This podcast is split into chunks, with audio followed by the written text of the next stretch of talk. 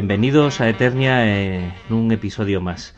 Hoy en lo que Eternia se llevó vamos a desgranar, como os hemos ya advertido por las redes sociales y demás medios, eh, una película de estreno. Los Eternios nos hemos ido al cine juntitos por primera vez y hemos comprado entraditas para ver calentito Alien Covenant y tanto yo, Jarmis Magnulti, aquí al aparato, como el resto de los contertulios, estamos muy ansiosos por, por comentar y debatir un poco las impresiones que nos han dado. Antes de empezar, eh, como siempre, recordaros que podéis tener acceso a nosotros, comentarnos, proponernos, etcétera, etcétera, a través de Facebook y Twitter y podéis descargaros el programa y también darnos vuestra opinión a través tanto de iTunes como de, como de iBox. Bueno, Alien Covenant. ¿Por dónde podemos empezar? Eh, evidentemente, y como aquí en Eternia hemos hablado hace prácticamente nada de, del director de la película, de Ridley Scott, lo que pasa es que nos hemos remontado en ese episodio a hace unos cuantos años dentro de su carrera cinematográfica. No vamos a hacer ninguna explicación muy larga de lo que supone Ridley Scott para el cine, ni, ni bueno, de sus eh, obras más reconocidas, como puede ser Alien o Blade Runner, etcétera, etcétera. Vamos a intentar desgranar un poquito otras partes eh, del staff técnico de la película eh, como puede ser guion, el cast de intérpretes, los efectos especiales, con nuestros contertulios ya, y después vamos a pasar directamente a, analizar un poquito la película y, ver lo que le parece, lo parece a cada uno. Tenemos con nosotros a, a José. Hola, ¿qué tal, José? Hola, muy buenas. Tenemos a Vic Vega. Muy buenas, Vega. Muy, muy buenas, ¿cómo estamos? Mike. Muy buenas, aquí estamos también. Muy buenas. Agus, ¿cómo estás? Hola, ¿qué tal? Muy bien. Bueno, Encantado de estar aquí. Eh, muchas gracias. Nosotros vamos a empezar esta vez eh, y antes de hablar, eh, si os parece bien, del guion, eh, voy a haceros una pequeña preguntita rápida y es esta. ¿Sois fans de la saga o sois fans de alguna película en concreto de, de la saga Alien? José. No, yo no soy fan. No eres fan de la saga, ni tampoco te atrae mucho ninguna película de ellas en concreto, ¿no? Bien. Ninguna. Vale. Big Vega, Muy fan. muy fan de la saga. En, en- en general, bichos. A Muy bien. Y hasta esta película, en este caso, ¿cuál sería tu orden de preferencia dentro de las cinco películas de la saga? Fiu. Eh, uno, dos. Mm, Prometheus esta 3, 4, 4, 3. Uf, ahí entre Prometheus esta 3, 4 está ahí reñido. Porque a todas le saco algún, alguna cosilla. Muy bien. Mike, la misma pregunta. ¿Eres fan de la saga? No. Soy fan de la saga. eh, pienso que la mejor es Alien, la primera, la de Ridley Scott. La segunda, Aliens, sería la segunda en orden. La que consideraría mm, tercera sería Prometheus. Y esta, a pesar de la polémica que puede generar, sería la cuarta, la que vamos a hablar hoy. Las otras la dejo en un segundo plano. No me gustaron y estos días, cuando he estado hablando con vosotros, con algunos de vosotros, he estado pensando sobre la saga. Pensaba que no tengo recuerdos mm, totales de las otras películas, es decir, me acuerdo vagamente de ellas, pero luego, si si queréis, hablamos de ello. Muy bien, sí, sí, luego, luego lo haremos un poquito más, por lo menos de Prometheus, que es la que vamos a tener que linkar sí o sí con esta película, aunque bueno, ya hablaremos luego en otro momento de cuándo vamos a dedicarle más tiempo a esta saga. Agus, eh, fan de la saga, fan de alguna película en concreto, ¿tú qué nos dices? Disfruto mucho la saga, pero solo la 1 y la 2 aguantan verse hasta que queme el archivo, la cinta o lo que sea. Bien, por ti digamos que la saga se podía haber acabado allí, ¿verdad? Sí, más bien. Bueno. Viendo lo que ha venido después, ojalá. Yo como, como también fan de la saga, eh, tengo que admitir que también me adscribo a lo que alguno de vosotros habéis dicho y hombre, evidentemente eh, después de la 1 y la 2 y en ese orden, para mí esta nueva película sí que probablemente sea la tercera mejor y la cuarta sea Prometheus y estén relegando ya a Alien 3 y, y Alien 4 Resurrection a, a un, a un- bueno pues un punto muy postrero, a una posición muy postrera que, que en fin, que no, no ennoblece mucho la saga tampoco. Bueno, pues después de esta pequeña introducción y esta pequeña pregunta para saber más o menos por dónde andamos cada uno, y que los oyentes se puedan sentir más identificados con uno y con otro, vamos a hablar un, poquito de, todo el staff técnico y de las cosas técnicas para luego ya pasar directamente a la acción.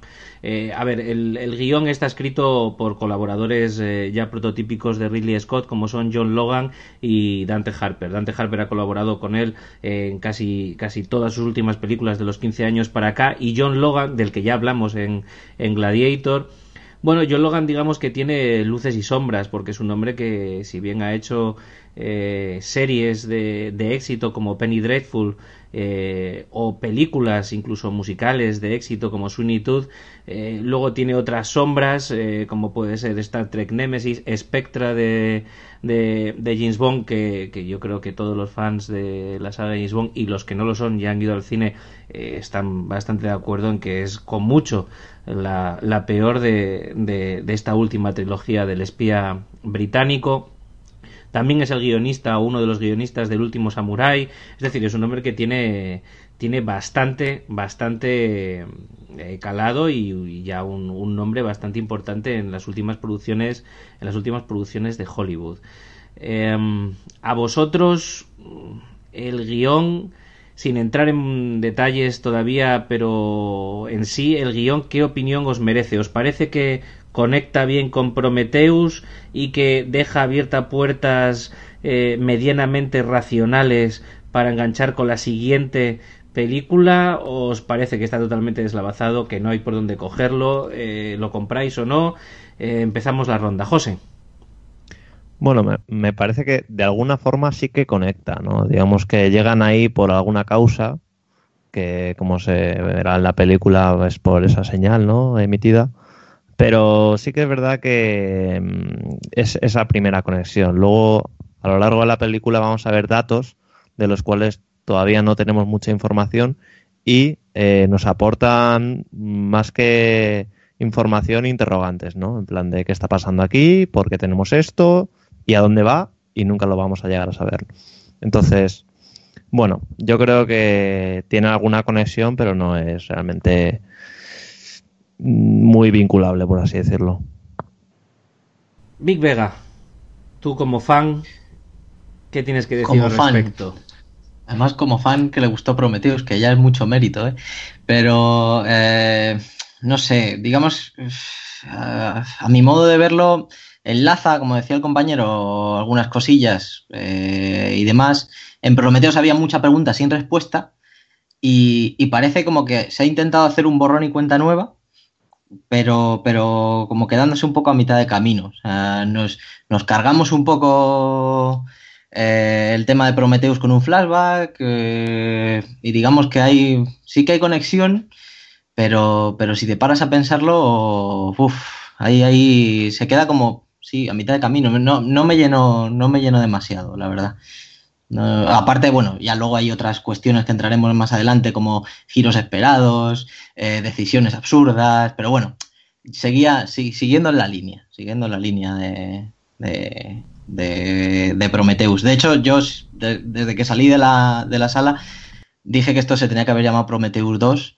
Pasa que, bueno, eh, la experiencia de Prometheus fue tan mala para la mayoría de gente que yo creo que habría sido una cuestión de marketing imposible venderlo. Sí, yo creo que sí estoy muy de acuerdo que creo que Prometheus sí que ha marcado mucho esta película. Yo creo que Ridley Scott en esta película todo aquello que se le ha criticado que que no estaba en el guion de, de, Prometheus y que los fans de la saga le echan en cara o en falta a, esta, esta, nueva película o la que fue nueva película en su momento, eh, ha intentado meterlo en esta. Lo que yo tampoco tengo muy claro es si ha quedado muy bien o no. Mike, ¿tú qué opinas de este guion? ¿Lo compras o no? Este guion lo compro en algunos momentos y en otros no he estado observando como vosotros quienes están detrás del guion y, y, la historia en la que está basada, porque comprobamos que aunque el guion está compartido a la par por los dos personajes que tú has mencionado, detrás del guion hay una historia y la historia está escrita por dos personajes que también son bastante interesantes. No obstante, voy a, voy a abundar un poco en lo que hemos dicho todos. Tengo la sensación que Ridley Scott quería hacer un borrón y cuenta nueva, pero no podía romper lo anterior de Prometheus. Es decir, hay cosas que hilvana con Prometheus que todavía estoy dándole vueltas a, a qué es lo que quería unir o cómo lo hace, porque la sensación que tengo al, al ver la película es que lo hilvana regular. Todos los que están detrás del guion, Logan, Harper y la historia Paglen y Green. No obstante, hay cosas que me resultan bastante interesantes, que son resolver quiénes crean Alien o quién crea el, ser y qué objetivo tiene. Estas preguntas las teníamos todos, al igual que en Prometheus mmm, hablamos de, de, quién es ese personaje que está cuando entran en la primera película y lo observan allí sentado en el, en el, en el objetivo de la nave. No sé si recordáis el, el personaje así calcificado, ¿no? Sí, sí, el ingeniero. El ingeniero. Pues sí, lo, lo que ocurre es que hay momentos que dudo si la historia de Prometheus ocurrió realmente. No sé si os ha ocurrido a vosotros. Hombre, yo creo que después de esta película sí, sí que sí, sí que parece obvio que sí, porque si no no se hubiera seguido por esa por esa línea argumental. Pero vamos, me parece que yo lo que entiendo es que no lo compras al 100%, ¿verdad? No, no, hay cosas que me gustan mucho y otras que le das vueltas y piensas mmm, que lo iban a domar. Vale, pues bien, vamos a ver luego esas cosas poco a poco. Agus, no sé por qué me huele a mí que no lo vas a comprar. Yo no, el guion me parece de lejos lo peor que tiene la película y, tiene bastantes cosas que me parecen horribles. Pero no sé dónde veis que sea confuso la conexión. Yo creo que de las pocas cosas que están muy claras, lo que pasa es que está mal hecha. O sea, es evidente que donde al planeta al que llegan después y está allí Davis, que es el robot de, de Prometheus y tal, es el planeta al que se va con, con Naomi Rapace eh, sí. al final del anterior. Y te cuenta cómo muere ella en el viaje, bueno, que después te dicen que es mentira no te dicen cómo muere verdad, realmente, pero, pero sí que te hace una conexión de, mira, somos los que estábamos en la primera y estamos aquí ahora. O sea, sí, sí. Pero fíjate lo que te digo, que eh, ahí estoy de acuerdo contigo, pero yo creo que el fallo no está en eso, que eso está muy claro, sino que realmente durante la película no nos dejan claro realmente cómo muere la doctora Shaw. Claro, no, sí, por eso digo, a ver, la conexión yo la veo clara y veo que, que intentan conectarlo, pero que está mal hecho.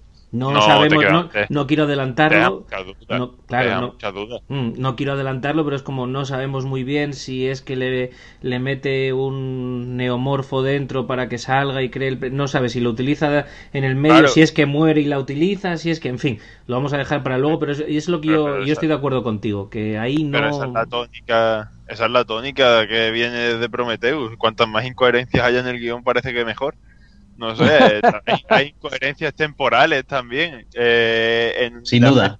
Se meten en cápsulas médicas que te curan y te hacen una cesárea que parece que no duele. Y en la siguiente, para curarte una pedazo de herida, o sea, de gigante que ocupa media espalda, usan betadine. No mejor. Exacto, exacto. ¿En serio? o sea, ¿qué ha pasado en estos 20 años o 10 años que han pasado entre película y película? La humanidad ha ido para atrás, hay una subtrama que me estoy perdiendo y no me sí, cuentan. No, no lo entendéis, es que ha habido una burbuja inmobiliaria. Entonces se ha parado lo que es, ¿sabes? Ha habido una pequeña involución. El, gobierno de Donald Trump, que, que ha afectado de forma muy chunga a la Tierra. Pero en este planeta, en este planeta el suelo está muy barato y era sospechoso, ya sabemos por qué. Ah, hay muchas incoherencias con respecto a la anterior, con respecto a la propia historia que te narran en esta, en esta película el guion no hay por dónde cogerlo, vamos, tiene momentos ridículos, no sé de verdad quién coño ha visto que esto sea una buena idea, porque, joder, telita, vamos. Bueno, vamos a, ya, no, vamos a, ahora, ahora lo desgranamos. Eh, me gustaría comentar con vosotros también, vamos a meter en un pack eh, la banda sonora y los efectos especiales, los efectos especiales que no tienen, no tienen mucho comentario, bueno, Animal Logic, que suele trabajar con, con Ridley Scott, ya la conocemos, eh, en fin, Guardianes de la Galaxia, Civil War, Lego, Iron Man, La Era de Ultron, eh, es una de las tres grandes. Y además no es la primera vez que sale no sale que no sale aquí en Eternia creo que ya hemos hablado de ella alguna vez. Y luego la, la banda sonora de Jake Kurzel que bueno digamos que pasa bastante desapercibida salvo en esos momentos en los que utiliza la banda sonora de Alien 1 eh, de Jerry Goldsmith ¿no? que es más que reconocible y que yo creo que a todos los fans eh, de la saga incluso a los que no eh, estar en el cine eh, viendo un, plano de una nave en el espacio o incluso el interior de la nave y eh, que suenen esos pequeños acordes, yo creo que se le pone los pelos de como escarpias a todo el mundo y, que también utiliza la, el leitmotiv eh, de Prometheus. Entonces, bueno, no, yo creo que pasa un poco desapercibido, pero con respecto a, a estas dos cosas, efectos especiales y, y banda sonora, me gustaría también que me dierais que me dierais vuestra opinión, que me dijerais eh, si os cuadran bien, si dais el pase, por ejemplo, a los efectos especiales o ha habido algo que os ha cantado durante la película y si la banda sonora os parece aceptable o, o meramente un, un pastiche para, para nostálgicos. Eh, Big Vega, vamos a empezar por ti. Pues para empezar con la banda sonora voy a ser bastante breve porque me parece que aquí se marca así un poco de refrito a lo, a lo David Guetta y sin más. O sea, sí, que es cierto que mm, me gusta como en ciertos momentos sí que mete el, leitmotiv de, de, Prometheus, sobre todo pues eso, cuando hace alguna referencia a la otra película y demás, pero sin más. No, no. Sí, sí que es cierto que al principio, cuando van saliendo las letras poquito a poco, sí que en pantalla grande y antes de saber lo que se te venía encima, pues, pues molaba. La verdad es que molaba y empezabas a. se te iba la cabeza pensando en lo que ibas a ver, en bichos y, todas esas cosas. Pero nada, en cuanto a efectos especiales, eh, ha habido un momento que sí que me ha cantado bastante, que es en el paseo espacial una parte en la que se mira la mano, cuando están arreglando las velas, eh, eh, justo después de todo el James Franco affair, eh, que no me, ha, no me ha gustado. Y lo que también he visto un poquillo así, no voy a decir de serie B, pero sí que joroba para, para una peli así, con, con, con, este presupuesto y demás, es que lo que se ha venido a llamar neomorfo, aunque yo ahora lo llamo perretemorfo, eh, no, no me convence en absoluto. O sea, me, daba una sensación un poco cutre. ¿no? sé, no, estos perretes albinos que, aparecen, no sé, no, no, no lo veo. Eso sí, la escena que más me ha gustado en cuanto a efectos especiales es la del genocidio de David, eh, ahí con nuestros amigos los, los, ingenieros, o los que creemos que son ingenieros, aunque no se parecen mucho, la verdad, son un poquito más burrumíos. Eh, está muy bien hecha y a mí, a mí me, gustó mucho, me gustó mucho. Ese flashback estuvo muy bien. Luego os daré mi, mi teoría sobre eso de los ingenieros, porque para mí no son ingenieros, pero ya, ya lo hablaremos. vale. Bueno, eh, Mike, ¿tú cómo ves esto de la banda sonora? Que sé yo que tú eres muy de bandas sonoras y los efectos especiales.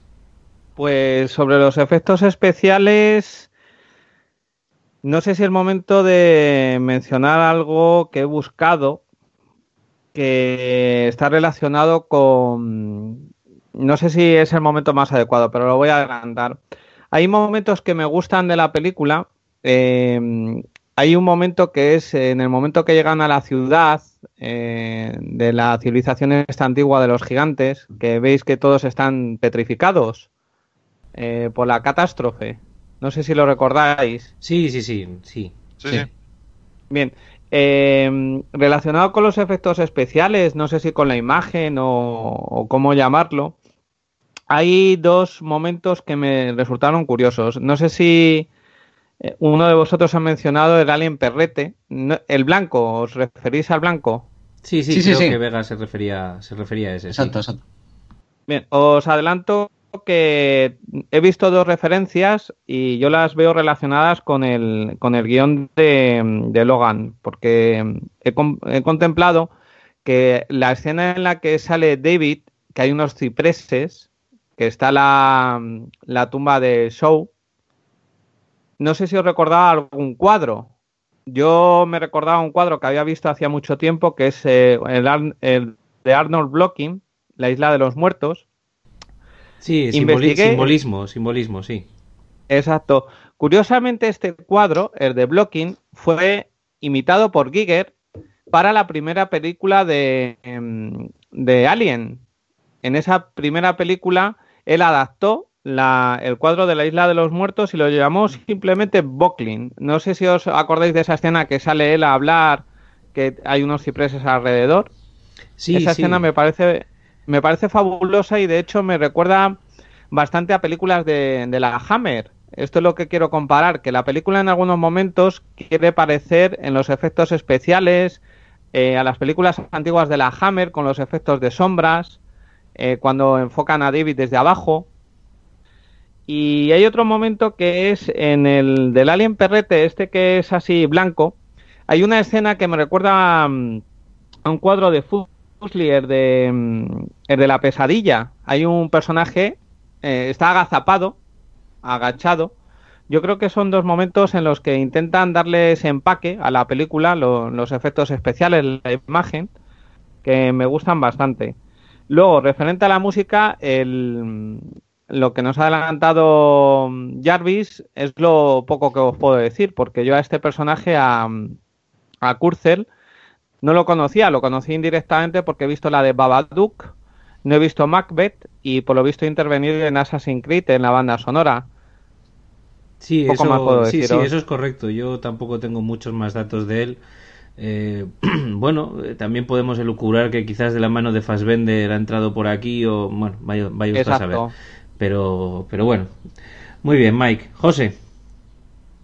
Vale, pues un poco en base a lo que ha dicho Mike de los efectos especiales así con referencia a películas antiguas, yo también lo he notado, sobre todo quizá por la parte inicial, ¿no? Toda esta, esta zona en la que todavía se encuentran en, en Covenant. Y, y, luego sí que he visto algún, algunos fallos o que me ha cantado bastante el CGI en los escenarios, sobre todo en los escenarios más boscosos, en los inicios de la película, donde sí que se nota bastante el toque de ordenador. Em, en cuanto a la banda sonora, nada que destacar, la verdad. No me ha parecido. O sea, no tengo nada en mi mente que diga, ¡buah! Esto ha sido increíble, o ni siquiera se me viene a la cabeza una melodía de la película. Lo único, pues, que más destaca en todo caso serían las, las dos canciones de, de, Wagner, ¿no? Pero eso no es mérito que le podamos dar a la película. Que yo no, yo creo, yo creo que tampoco. Wagner ya tiene su propio mérito, efectivamente. Por eso.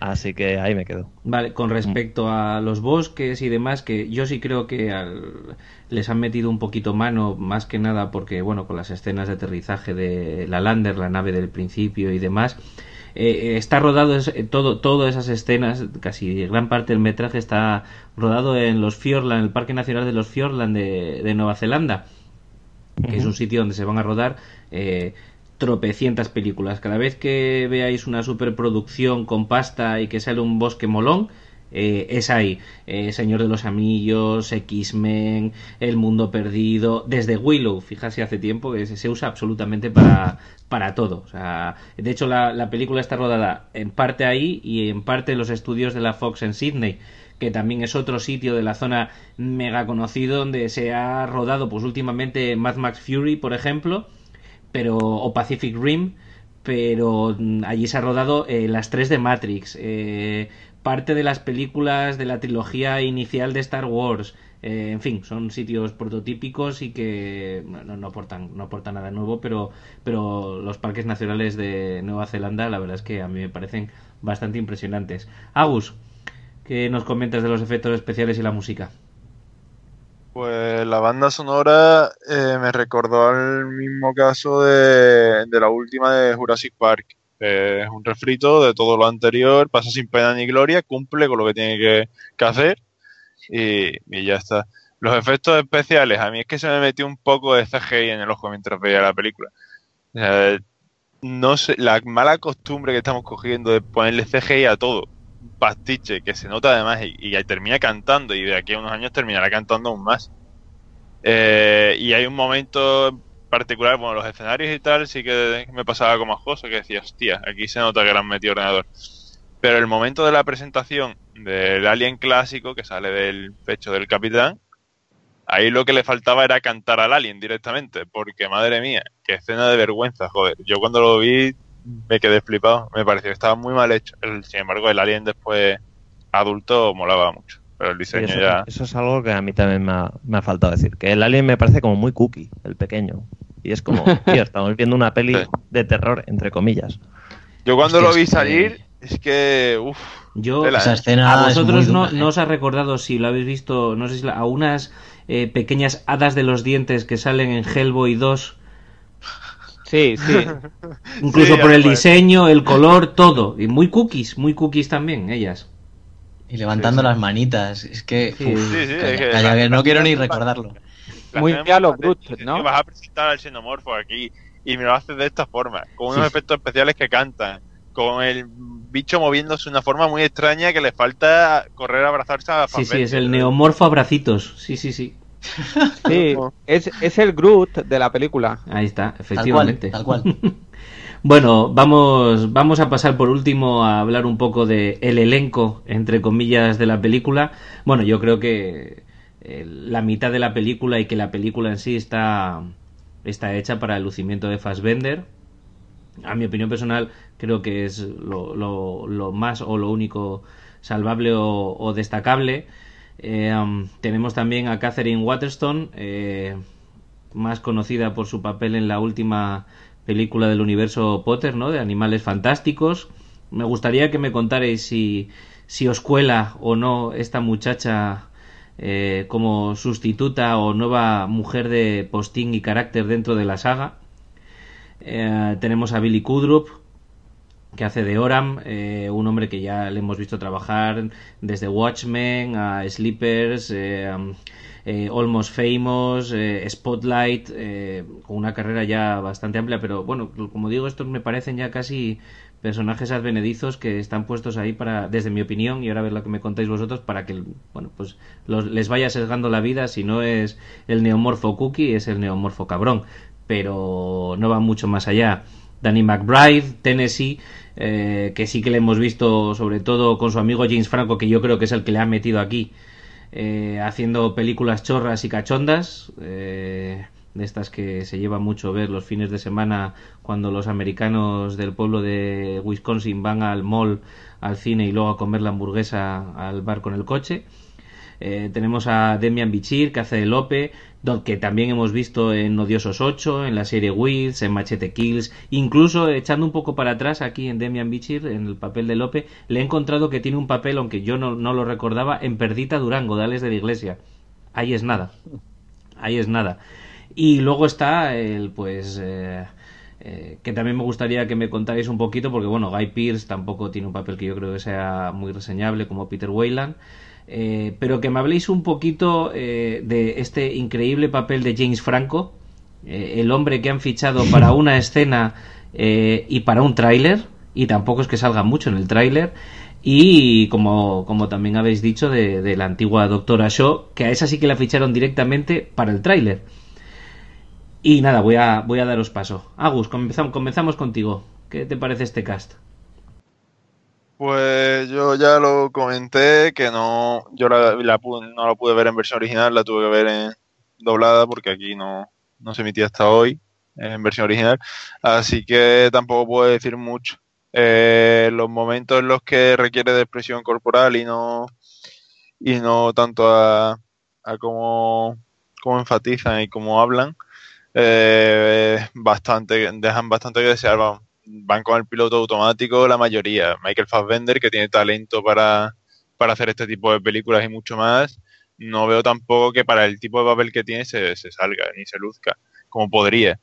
Eh, Jane Franco me parece que hace la mejor participación de toda la película con una escena en la que no se le reconoce puesta dentro de la cápsula y un fragmento de la película 127 horas que parece que es el vídeo que sacan después. Yo debo de decir, Eh. yo debo de decir que tanto la escena en la que me facilitan ver a, a cómo James Franco se calcina me agrada Y me gustaría hacer otra pregunta, es, ¿hay alguna película de James Franco, que además lo, lo acabas de apuntar tú, en la que no salga escalando?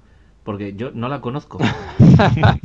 No lo sé, ese hombre tiene que tener una gran afición por la escalada, desde Sí, sí. luego, porque si no, Y ojo, sensible. ojo, que tiene, está grabándose, ¿eh? ojo al detalle, está grabándose, tiene un amigo que no se escuerna de milagro y no deja ni de grabar, ni le mira, ¿estás bien? Vale, pues si no me importa una mierda, yo sigo aquí grabando. Sí, me sí. dejo Aquí lo, lo importante es el mensaje a mi mujer. Sí, sí, mi mujer que la quiero mucho y es muy cookie, pero ya. Bueno, y esta, Pero esta bueno. muchacha, tú la compras como a Catherine Waterstone como nueva mujer de empaque, eh, lo que, es uno de los, de, ¿no? de los leitmotivs de, de, de la saga, el, la mujer con dos ovarios bien cuadrados que es capaz de plantar cara a todo lo que se ponga delante y si es un xenomorfo también. ¿La compras o no la compras? No, no, no sé, no, no termina de convencerme en ningún momento. Eh, yo creo que no termina de convencer ni siquiera el estudio, por eso ese final tan, que lo deja tan abierto, no se sabe si va a continuar o no, supongo, ver que no, no, no tiene mucha pinta. A mí no, no me gustó, pero no me gustó casi ninguna actuación, salvando a Michael Fassbender, pero porque va con el piloto automático y con eso ya es mejor que la mayoría de actores que hay ahora mismo.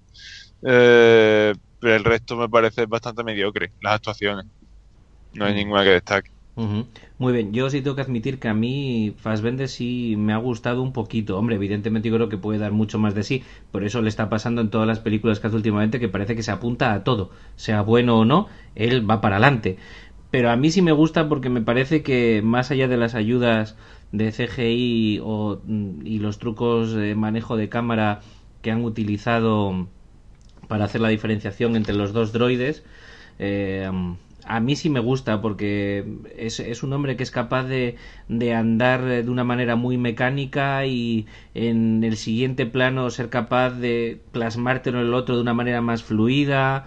Ah, Yo, yo sí, yo, yo, a mí sí me, sí me ha gustado. Mike, tú... Es que- Dime, dime, Agus. Es que el guion tampoco ayuda a que te convenza el personaje.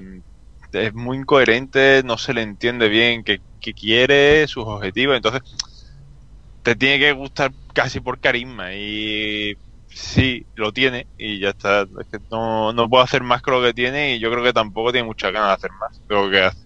No, no, es un tío que se adapta a la película. Si la película le pide más, él, él lo da. Pero si le pide menos, él no tiene ningún problema en dar menos. Eso se lo hemos visto ya muchas veces en, en su carrera.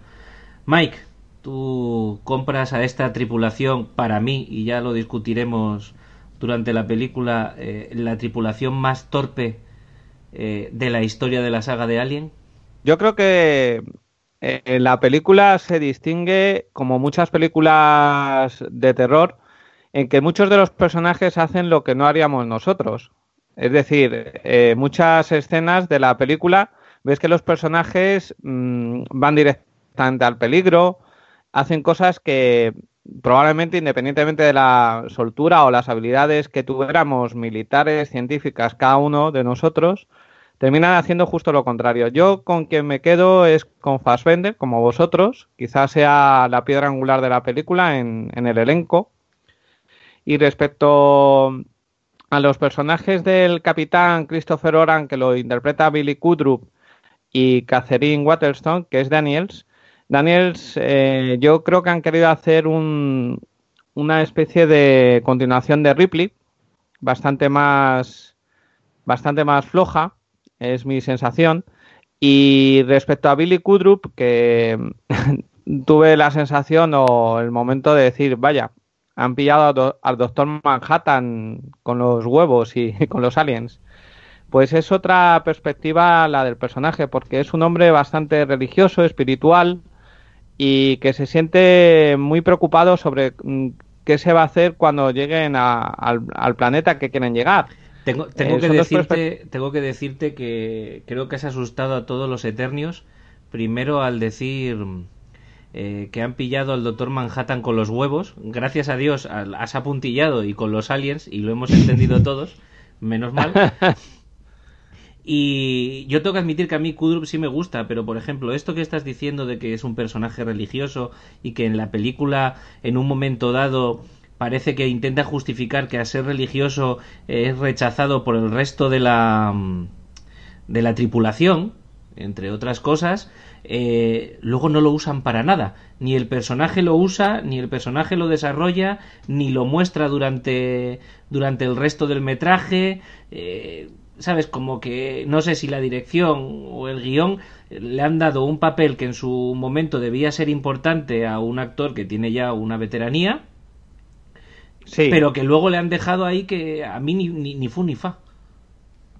Sí, algunos personajes parecen de paja, es decir, eh, tienen la sensación de que están ahí pues para ser carne de cañón, es decir, eh, se van encontrando paulatinamente cada uno de ellos con, con los seres, con los xenomorfos o neomorfos o como los queramos llamar, y como en las películas de terror se los van cargando uno a uno.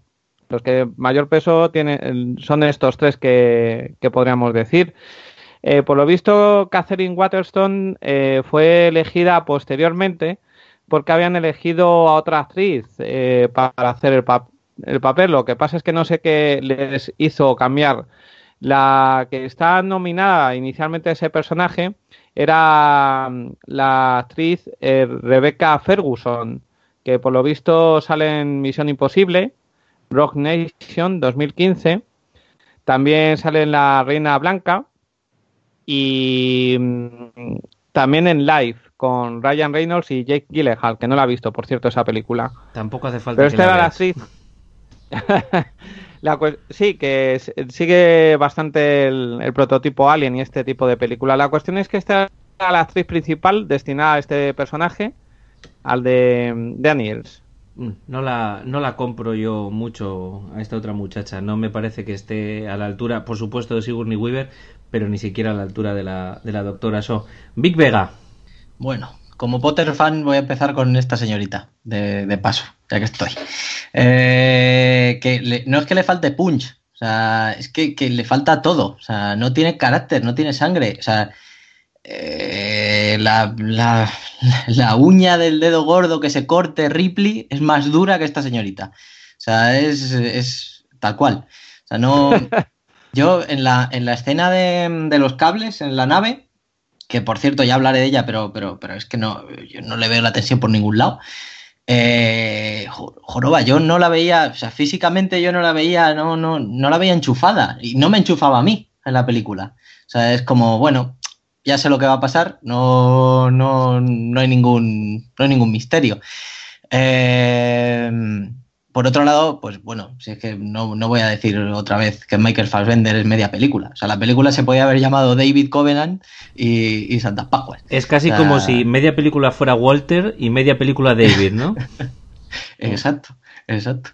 Eh, la verdad es que clava la, la inexpresividad esta de, de- de sintético, la clava bastante bien. Eh, hemos colgado por ahí en redes sociales el- la- una de las de los vídeos promocionales de Prometheus que salía, eh, pues eso, más o menos como un anuncio del, del David 8, David me parece que se llamaba, y el tío ahí, se, se nota que lo utilizó para, para practicar el, el papel, pues el tío lo hace, lo hace bastante bien.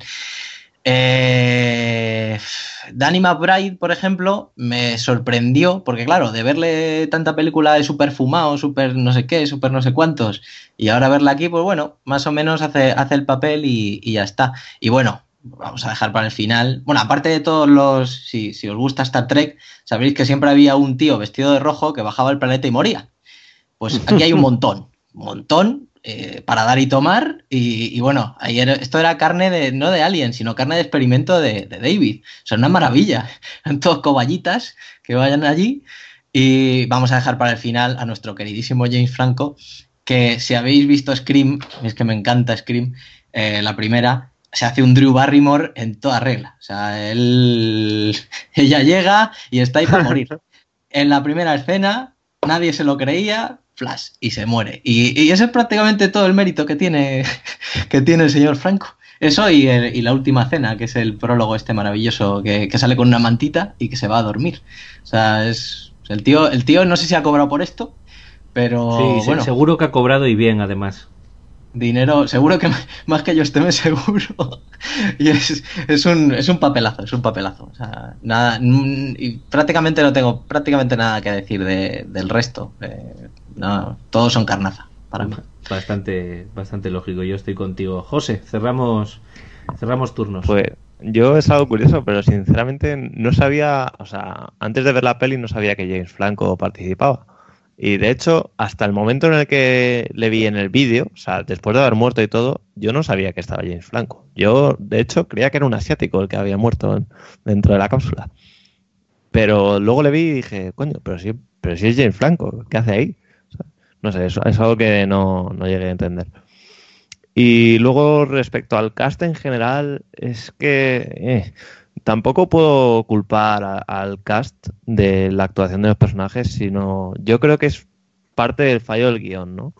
Porque tenemos un personaje prácticamente protagonista, ¿no? Que está en casi todas las escenas de la película y luego una serie de personajes que son un poco, pues como tú has dicho, estúpidos, ¿no? Que le toca, le gusta tocar los huevos, literalmente. Entonces, mmm, no sé. Aparte, Catherine Watterson, en el papel de Daniels, mm, le pasa un poco lo mismo. No llega a tener esa, ese protagonismo que quizá Ripley sí que tiene en, en, la, en Octavo Pasajero, por ejemplo. Entonces, tampoco es un personaje que te llegue a impactar ni, ni te ofrezca una, una sensación de, mm, de preocupación por el personaje ni de cómo se está eh, cómo lo está interpretando. Entonces, no creo que llegue a dar ese punto como para puntuarlo bien. Pero ya te digo, no creo que sea por, el, por los actores, sino yo creo que es por el guion y por el papel que se, les ha dado en esta película. Hombre, sí es cierto que, que la preponderancia de Fassbender se come a todos, incluso, incluso a ella, que el guion no le hace, no le hace mucho favor. No lo sé, yo aún así me sigue costando un poco ponerla, ponerla cerca de, de las otras mujeres de la, de la saga. Eh, aún así, eh, ¿algo más que queráis comentar antes de entrar ya en la película o, vamos ya al lío? ¿Algo que se os haya podido quedar en el tintero? Eh, yo, eh, una cosa que ha dicho Vega, de que al final no, hay, tensión en la, en la escena final yo creo que no, no, es, o sea, porque él dice que no hay tensión porque sabes cómo va a acabar. Yo creo que no es tanto eso como la falta de, de carisma que tiene la, la, protagonista, que es que te da absolutamente igual lo que le pase. O sea, tú dices, a ver, puede yo ser, creo que sé cómo va a acabar.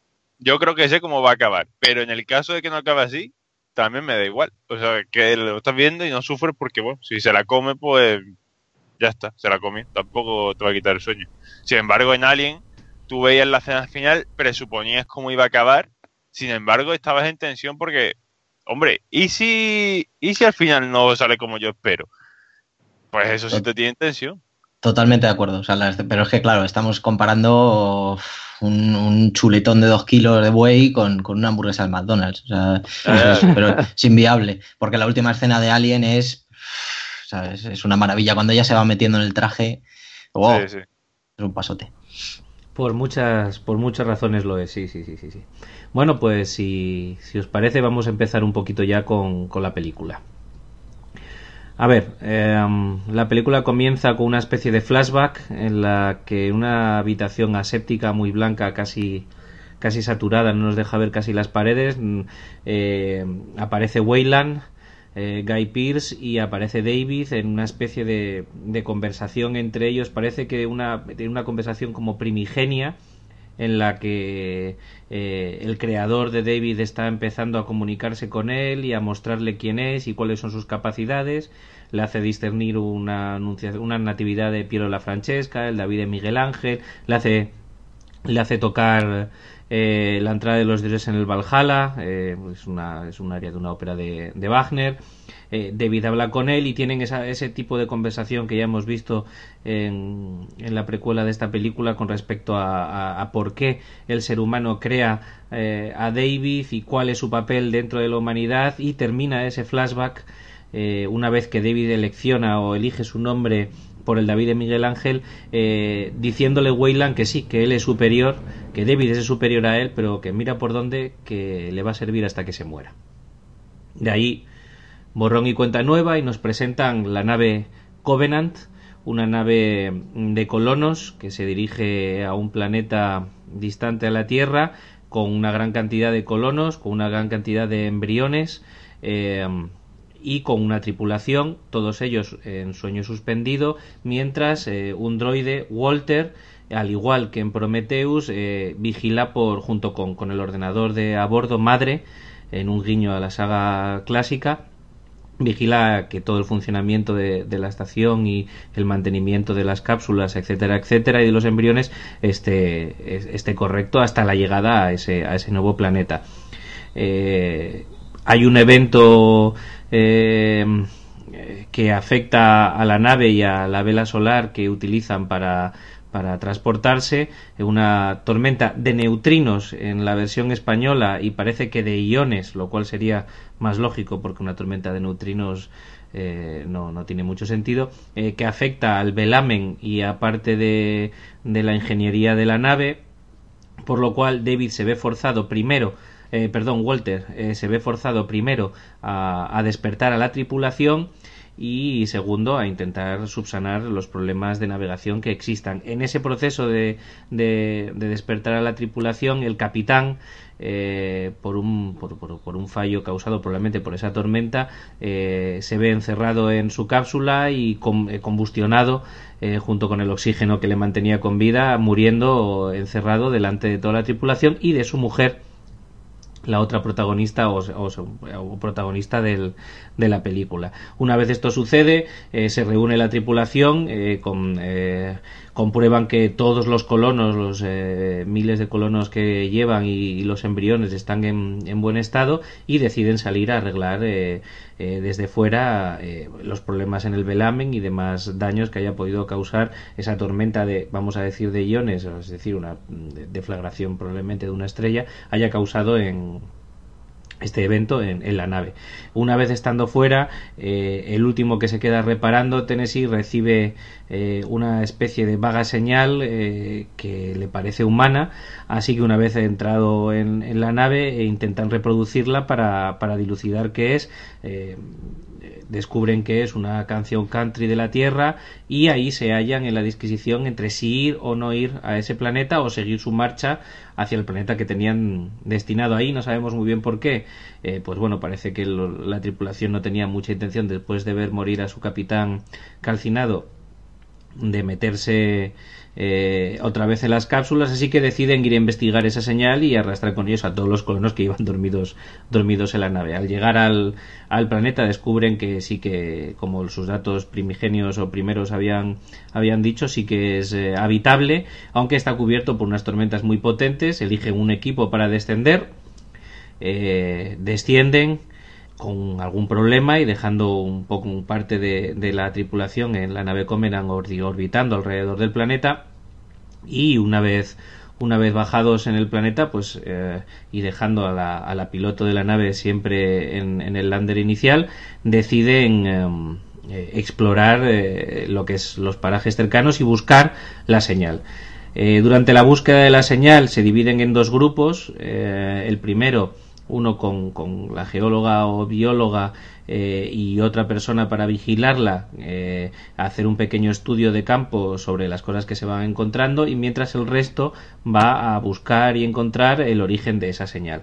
El resto encuentra el origen de esa señal, encuentra eh, en esa nave típica que ya hemos visto en Prometheus de, de, los ingenieros, encuentra las chapas de la doctora Shaw mientras eh, la, la, bióloga y su acompañante eh, se encuentran con el mismo problema que ellos. El acompañante, mm, vamos a decirlo así porque es lo que hace, se va a hacer un pis y fumar un piti en un planeta extranjero y pues no le da otra cosa que por pisar una especie de huevillos que transmiten cierta, cierta mm, eh, sustancia aerobia que se introduce por su oreja y empieza a enfermar y a la vez a la vez ese mismo problema surge, surge también en, los, eh, en las cercanías de la nave.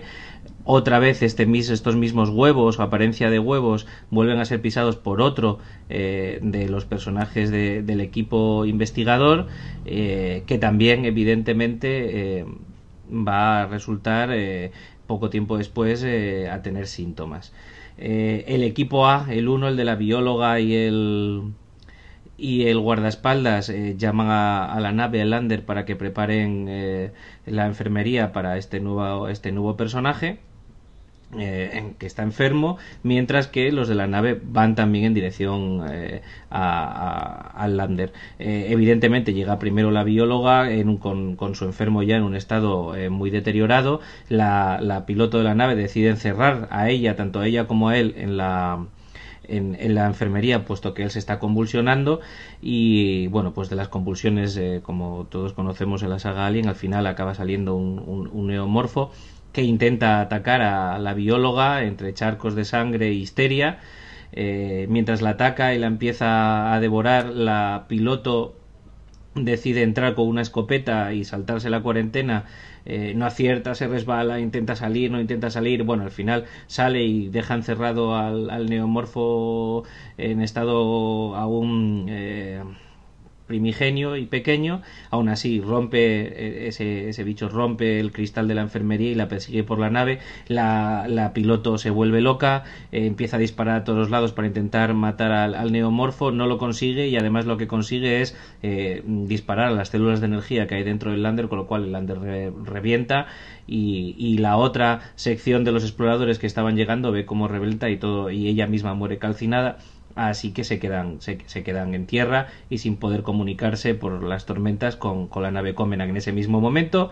El otro enfermo que había sido contagiado sufre el mismo proceso que el primero y eh, se ven en, a oscuras por la noche atacados eh, eh, por estas, estos dos neomorfos que han salido de los cuerpos de, dos, dos, personajes de la, de la, tripulación. En ese momento y momento en el que además eh, Walter salva la vida de la, de la protagonista eh, dándole de comer su propio brazo para poder golpear al neomorfo y otro de ellos es atacado y muerto por, por, estos, eh, por estos seres, alguien suelta una, una bengala que yo creo que más bien que la bengala es por el sonido que hace, ahuyenta a los, a los neomorfos vamos a pararnos ahí. Hay muchas cosas que contar aquí, aunque no es el meollo de la película, así que voy a empezar a daros paso. Eh, José, ¿tú qué tienes que decir de todo esto? Te enfoco un poquito, os, comento un poquito, eh, claro, eh, cómo, lo, cómo lo veo yo. ¿Os parece necesaria toda esta primera parte de la película de la vela? Eh, ¿Se me estropea la vela? ¿No se me estropea? Eh, ¿Os parece poco original porque el principio al fin y al cabo es calcado a Prometheus? Em, ¿Os parece razonable y compráis cómo se comporta la tripulación y por qué y cómo decide bajar al planeta o no? Y luego qué os parece ya todo es lo que es el, la idiosincrasia del contagio, no el contagio y, bueno, de la reacción con los neomorfos de toda la tripulación. Un poquito por ahí, para mm. ir empezando y luego ya lo que te surja. Sí. Sí, pues yo creo que en cuanto a este primer proceso, yo creo que es algo que sobra bastante. Este, este accidente podría ser algo más leve sin tener que llevar a cabo el cambio del, del capitán, porque no es algo que, que sea un personaje importante, por así decirlo, ¿por qué no directamente pones al capitán de, la nave a alguien que no sea emparentado con, esta mujer y te ahorras todas esas escenas que, a fin de cuentas, sin, sin tener nosotros una relación visual con los personajes, mm, nos da igual que haya muerto ese hombre, ¿sabes? Lo único que dices, joder, es James Franco y ha muerto, vale. Pero quitando eso, mm, no me parece que sea necesario, me parece una pérdida de tiempo, la verdad y luego que mucha coherencia no tiene tener ahí lo que sea, un propulsor o lo que sea que, estalla en la, en la cápsula, ¿no? Eh, que eso ya, eso, de una cápsula a convertirse en un horno, vaya tela. Y eso quitando la parte inicial, que ya te digo, me parece que sobran bastantes cosas. Luego ya una vez llegan a, al planeta, mm, bueno, sí que me gusta esa parte de la conexión, ¿no? Cuando, cuando recibe el mensaje de, de Elizabeth. Me gusta cuando, cuando empiezan a descifrar el, el audio y todo eso, me parece interesante, me parece que es una buena forma, o al menos una forma medianamente coherente, ¿no? También el hecho de que estuviera más cerca este planeta que, que, el, que al cual estaban destinados, pues me parece una razón lógica para ir. Y lo único que sí que es verdad que, no sé, es un, un proceso al cual no les lleva ningún tiempo, por así decirlo, el, analizar este, este nuevo planeta, ¿no? Parece que llevan ahí siglos o años eh, estudiando el otro planeta para que de repente este... Ah, pues sí, aquí se puede vivir perfectamente, vamos a ir. Incluso mejor, llegan a decir, si yo no recuerdo mal, que mejor. Sí, sí, incluso mejor. Y bueno, eh, una vez llegado al, planeta, mm, ya empieza un poco la tontería de todos los personajes, ¿no? A mí me pone bastante, me, puso bastante nervioso los personajes durante la película. Ya desde el primer momento que se separan y dice, ya está, es que ya está, estos dos van a morir, eso es seguro. Y luego, el, aparte, la introducción esta de, de la nueva forma de transmisión del virus, me parece que está un poco, como diríamos en los videojuegos, overpower. es decir, que probablemente si durante las otras películas se hubiera hecho de esta forma, o si el virus realmente se transmitirá siempre así, pues obviamente es que toda la tripulación hubiera muerto en el primer momento en el que pisaban el, la Tierra ¿no? de ese planeta. Entonces no, no llego a comprar esa, esa nueva transmisión. Yo, yo creo que eso luego sí que lo explican, sí que lo explican en la película. El por qué es así. Eh, pero bueno, no lo vamos a adelantar. Luego cuando, cuando toque te lo vuelvo a comentar a ver si, si es que no, lo has entendido así y si, si, si compras ese argumento. Pero, pero bueno, no, no, no compras mucho, ¿no? Que los bichitos se meten por la oreja y... No, no, no. Como te digo, me parece demasiado overpower. Y luego, pues me gusta mucho la escena inicial en la cual está David con su creador hablando. Me parece que es bastante buena la actuación que, hace ahí Fassbender. Y poco más que destacar en esta primera parte. Sí, ¿te gustó un poquito la escena de que es cuando empezamos a ver un poquito de gore? Que yo creo que eso sí que lo tiene esta película de la enfermería con el el neomorfo saliendo con los mm. pinchos al principio por la espalda, todo, todo, toda esa cantidad de sangre, me resbalo en la sangre, etcétera, etcétera. ¿Eso lo, te, gustó? ¿Te, eh, metió en la película? Mm. Me gustó bastante los efectos de gore que, hace la película, eso sí que hay que destacarlo, y, un poco la actuación que hace ahí el actor en el momento en el que está saliendo el alien, me parece que está muy, muy bien hecha, incluso el maquillaje. Eh, como ya he dicho antes, no me gusta el nuevo neomorfo, me parece muy cookie. Y no, no, no es lógico que durante la peli se resbalen dos veces con la sangre, que es sangre, no es hielo, ¿sabes? bueno, eh, pues nada, vamos a, pasar, a ti, Agus. ¿Tú, ¿Tú esta parte cómo lo ves? ¿Te gusta el flashback inicial? ¿Te sobra también las primeras escenas o el arreglar la, la, vela, el no arreglar la vela, el James Franco que ya lo hemos comentado, eh, las reacciones entre, entre los tripulantes, sobre todo esa parte de, del capitán de no me van a tragar, no, no me quieren, que está un poco como, no, no sé si está explicada o no, los primeros contagios, el contacto con el planeta, cómo se quitan, que a mí me llamó mucho la, la atención, a ver si nosotros no, que es lo que llamo el efecto Prometheus que es eh, un montón de gente experta de una tripulación que va a colonizar otro planeta y no saben que aunque el aire sea respirable no significa que no lleve patógenos y salen todos a pelo como si aquí no pasara nada. El que no se quita el casco, eh, porque en Prometheus por lo menos iban con casco y se lo quitaban. Aquí ellos ya van a pelo, como si nada. Así que no sé, Agus, dinos qué, qué te parece todo esto. Sí, yo eso lo iba a comentar ahora también. Eh, a mí la verdad es que cuando empezaba la película me sorprendió gratamente. Me esperaba, dije, coño, me he equivocado. Al final lo que voy a ver va a ser hasta bueno. Algo que no iba con esas expectativas, ni mucho menos. Entonces cuando empezó me, transmitió bastante buenas, buenas vibraciones. Eh, la primera escena con Fassbender y, y Guy Pearce, que son dos, actorazos como la copa de un pino. Eh, prometía el inicio de Fassbender en la nave prometía y después salen los demás. Y entonces la película empieza a ir cuesta abajo sin frenos y, hasta que decide cerrar los ojos y decir, bueno, suspendo mi credibilidad y, y tiraré para adelante. Eh, la muerte de Jane Franco me parece a mí que es la única relevante en toda la película, a pesar de ser el único actor que no aparece.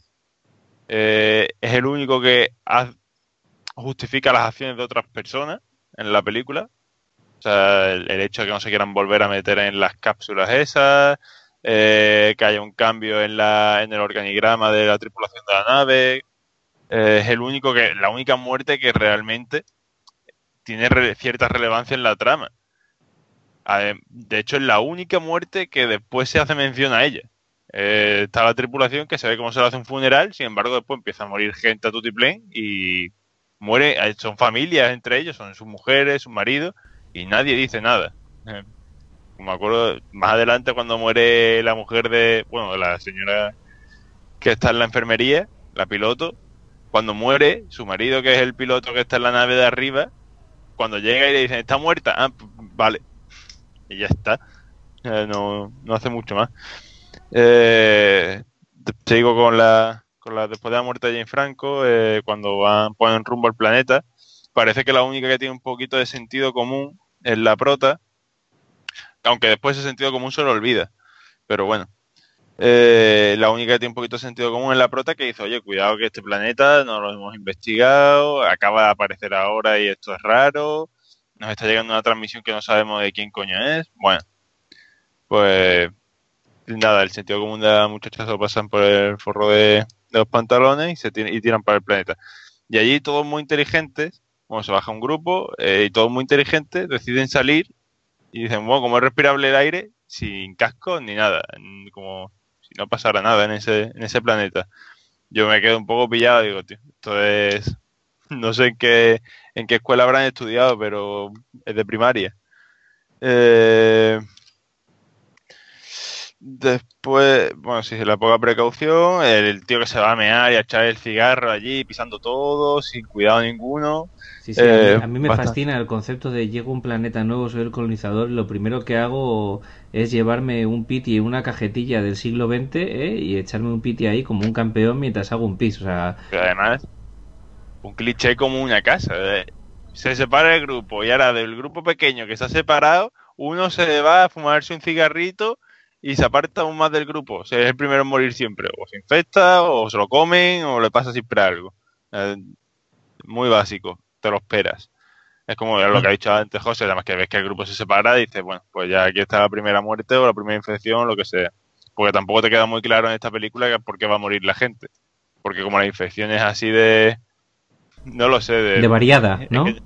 sí, sí, que es que afecta a la gente de, de diferentes formas. No se entiende muy bien qué, qué es lo que te hace, porque cuando se ve la escena esta de el otro el Fassbender malo, cuando llega y, y es ahí esa escena tipo Pompeya, que visualmente es lo mejor que, para mí es lo mejor que tiene la película. Eh, ahí el virus ataca y se lo come como si fuera lava, en otro lo, se mete por dentro y le sale un bicho, no lo sé. Eh, muy arbitraria esa, esa enfermedad. Ahí voy a hacer de abogado del diablo. Venga, que algo habrá que decir bueno. Es que esto es, es patología. Yo creo. Yo fui a un museo en Japón, me acuerdo, de, de- de bichitos. Y, y yo creo que lo que pasa es que el virus puro, digamos, ¿no? El que está en las vasijas, el chapapote, vamos a llamarlo así, eh, que es lo que tira aquí mi amigo Fassbender. eh, que sí que es verdad que actúa diferente, eso sí te lo, sí, sí, sí te lo compro, que actúa diferente en, en, el, en el de Prometheus, que te acuerdas que se vuelve así como loco y Sí. como una especie de superhumano y tal. Eh, en este caso yo creo que lo que pasa, de la misma manera que cuando la vasija resuda en, la, en Prometheus 1, y yo creo que lo que pasa, luego aparece una lombriz también que parece que le han metido esteroides, porque, Sí. ojo, ahí hay una escena cortada que lo vi el otro día en, en mi versión de Blu-ray de, de Prometheus, que sí, la tengo en Blu-ray, soy culpable. Eh, eh, que encontraban, un, encontraban una lombriz y decían, oh, mira, nuestro primer alien. Y la meten en un este, en un botecito para su. para, pues eso, para diseccionarlo o lo que sea. Y en la versión original de la película lo único que hacen es que pisan ahí en el barro y de repente aparece con una lombricilla. Pues ahí tienes tu versión de la lombriz, digamos, que es la que la monta al principio, ¿vale? Como, como pues eso, eh, musculada. Y en este caso lo que pasa, lo que yo imagino, por lo que dicen al principio, esto de, mira, no se oyen pájaros, no se oye nada. Y luego dice eh, David que utilizan, que el, que utiliza cualquier cosa que tenga carne, ¿no? Para reproducirse. Yo creo que aquí lo único que pasó es que había algún animal en el, en el planeta este, que se reproducía a lo mejor por ese tipo de cagarrutas que hemos visto, esos huevos, eh, o lo que sea, yo qué sé, infectó a esos animales, esos animales eh, ya luego fueron dejando esas cosillas por ahí y es lo que luego desemboca en ese alien perrete que hemos visto. Es lo único. Esto me lo he montado yo a mi manera, ¿eh? A ver, a ver. Eso te iba a decir. A ver, a ver, no, esperad. Bueno, Esperad, Está esperad. No, se calma, pueblo. Hay, aunque, aunque nos vamos a adelantar, porque es justo lo que íbamos a decir después de la película, después de, o sea, después de este segmento de la película, en su primera explicación, David comenta que el patógeno que suelta, cuando llega, y hablaremos de ello, primero es aerobio y lo que hace es atacar toda carne para destruirla, pero que después es un patógeno que se adapta a aquello que queda. Entonces, en una segunda parte, lo que hace es adaptarse dentro de los organismos y como los organismos más grandes que quedaban eran los insectos, se adapta a los insectos y los seres invertebrados más pequeños, que son los que dejan huevos, y a través de esos Ajá. huevos se reproduce. Como ha, des- ha devastado a todos los mamíferos y todos los eh, seres animales más grandes, es de esos huevos y de esos insectos desde donde a partir de ahí coge la evolución David para hacer lo que luego hará, que vamos a dejarlo ahí para no, no, no desorganizarnos más de, de- en el orden que vamos a llevar de la película. Pero creedme que sí está explicado la película. Luego lo puedes comprar o no, que es muy rebuscado, eso ya yo estoy de acuerdo. Pero esa es la razón, más o menos. Y os juro por Dios que sí que lo explican en la película. Levemente, pero lo explican. Y con respecto a lo de Prometheus, como fan, voy a deciros que sí es cierto que eh, si es eso, entonces ¿por qué el otro se convierte en malo? Bien, hay dos tipos diferentes en Prometeos. Uno, aquel que le dan una reacción muy pequeña de líquido negro del chapapote, como ha dicho Vega, eh, y se la diluyen en agua y la toma en una alta disolución de agua, lo cual hace que tarde mucho más tiempo en digerir eh, y en asimilar el patógeno el cuerpo, eh, tarde en, desarrollarse y lo que está, cuando llega y le, le prenden fuego al intentar entrar a la nave, lo que está es muriendo eso directamente porque el patógeno, una vez ha inv- invadido todo el cuerpo, ya se está comiendo su carne y se le ve que se le va marcando las venas y se le ve cada vez más negro y menos carne. Y otra cosa es, uno, el que se le mete la anguila cuando ya está evolucionada y dos, el que se cae y se le funde el casco con el ácido y lo que hace es quedarse metido dentro del chapapote. Con lo cual, primero le ataca y le come y después hace lo mismo que con la anguila. Le hace evolucionar, lo utiliza para, para evolucionarlo y usarlo como medio transmisor. Entonces, esas son las, las tres diferencias y por qué uno se muere solo, el otro se lo come y sale de la anguila y el otro, sin embargo, se queda en el chapapote y eso es porque se, por lo que se vuelve agresivo. Entonces, yo sé que, y soy el primero en decirlo, que no es nada fácil, que no es nada fluido y que hay que comprarlo cuesta, cuesta. Pero, Desde luego. pero lo explica, ¿eh? La, la saga lo explica. Y te cedo la, pelea- la palabra, Agus, que te estamos aquí comiendo todo. Sí, sí, perdona. No, ha pasado, ha pasado, hombre. Eh, encantado. Que no, no recuerdo, pero vamos, si tú dices que es así, pues te creo, ya está. Pero aún así sigue siendo bastante rebuscado. Eh, de- bueno, al principio se me ha pasado el tema de la conversación de, de David. No sé si es David, es el otro, mm, del robot con su creador. Y que a lo largo de la película se hacen referencias a, a eso. Eh, el tema de, de la creación como tema recurrente en, en Ridley Scott. Me sorprende. Cuando lo vi dije, coño, no sé si es un guiño a Blade Runner o qué, pero es un tema que, que veo que es bastante recurrente en sus películas. El tema de los, de los arquitectos o los ingenieros, los ingenieros de... no sé. Eh, después, cuando están en el planeta, hay un momento que me pareció muy absurdo, el momento del trigo. Cuando se encuentran el trigo que dice, joder, ¿cómo ha llegado esto? Que es de la Tierra hasta aquí. Y llevan una hora paseando por un planeta con secuoyas. ¿Qué pasa? Que las secuoyas no son de la Tierra, aquí no tenemos secuoyas, solo hay trigo en este Y el planeta. trigo que es transgénico, porque si en Castilla tuviéramos trigo con esos, como esos puños, eh, en fin, seríamos siguiendo, seguiríamos siendo el granero de Europa.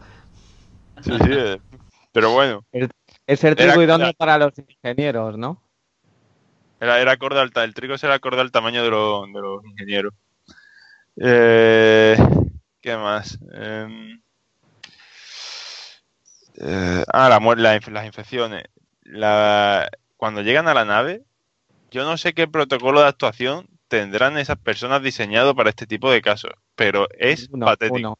No, no, tengan Es el, que te- tengan el que tengan, se lo han pasado por el arco del triunfo, eso seguro, sea el que sea.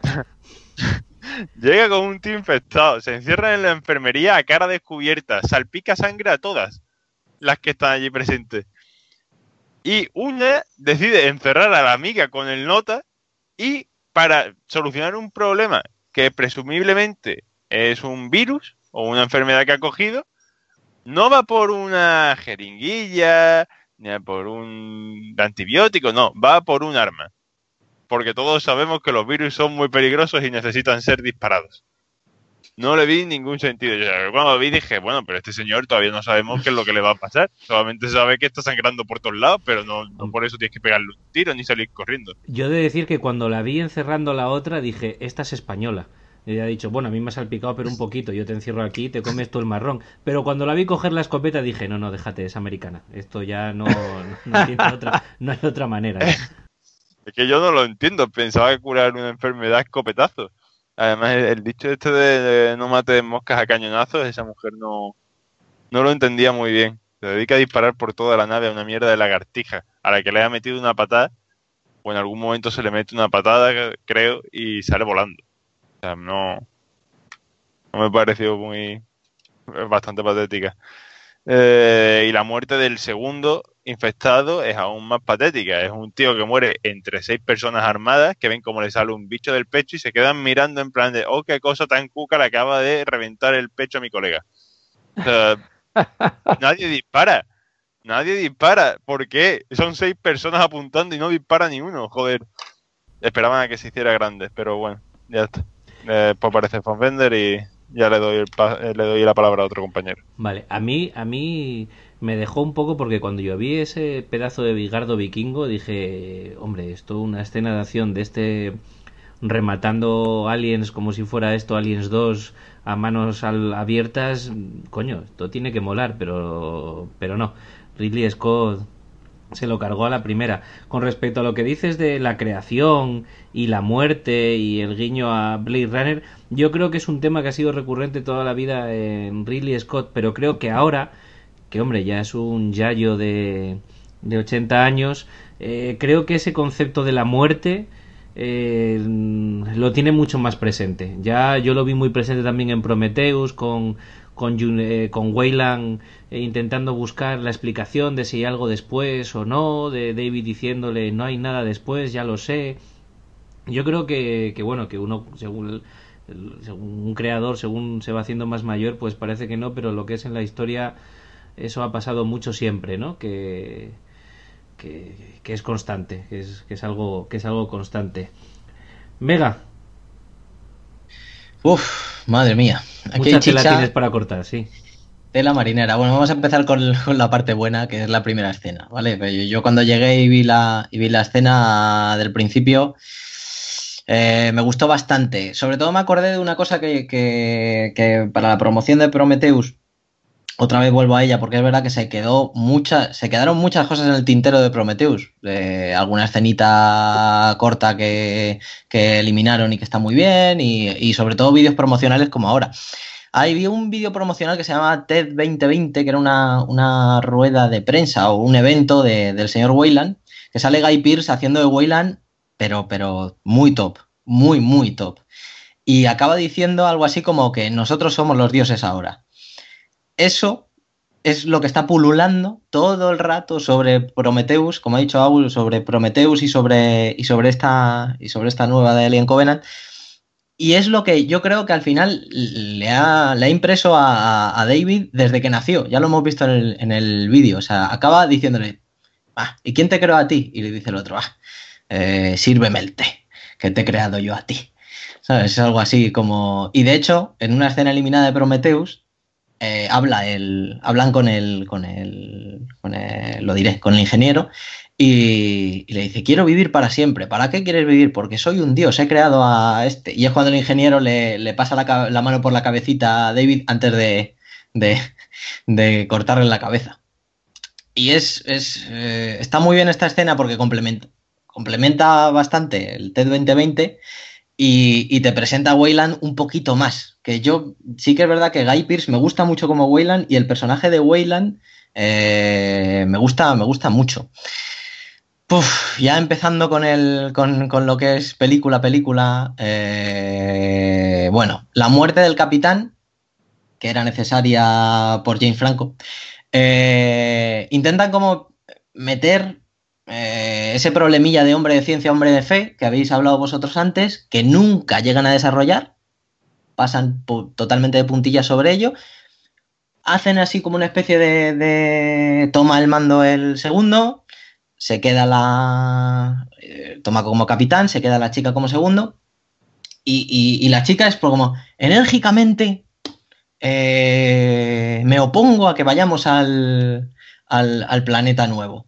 Y el otro lo único que la única decisión que yo creo que se ha tomado en esta, en esta película con cierta base es esa. O sea, el muchacho sabe que no tiene demasiados apoyos en la nave, que nadie se quiere meter en hipersueño y toma esa decisión.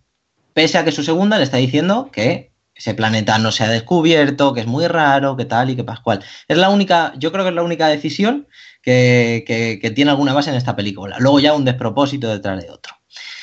Eh, como ya teníamos los prólogos y demás de la última cena, yo eché de menos un poquito de, costumbrismo espacial, que se vio mucho en Alien, incluso en la 2, con los marines y demás, pero bueno.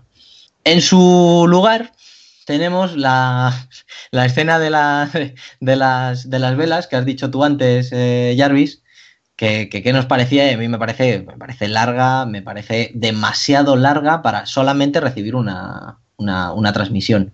O sea, eso se podía haber apañado de cualquier otra manera, muchísimo más rápida, alguien haciendo una guardia o algo. Dime. Y que a mí me parece, me parece que es una de las partes que a mí de CGI me ha cantado más esa vela. Sí, sí, lo, sí, lo he dicho al principio en la parte de efectos, sí es cierto. O sea, la vela, ya no solo la vela, que me recuerda mucho a la de, a la de cierta nave de, de Star Wars, de, del Conde Dooku, sino también cuando se mueven con el traje. No sé, a mí eso no me convenció, no me convenció. Eh, ya, ya, he dicho antes que hay una manera que mueven las manos y se ve de una manera subjetiva cómo mueven las manos.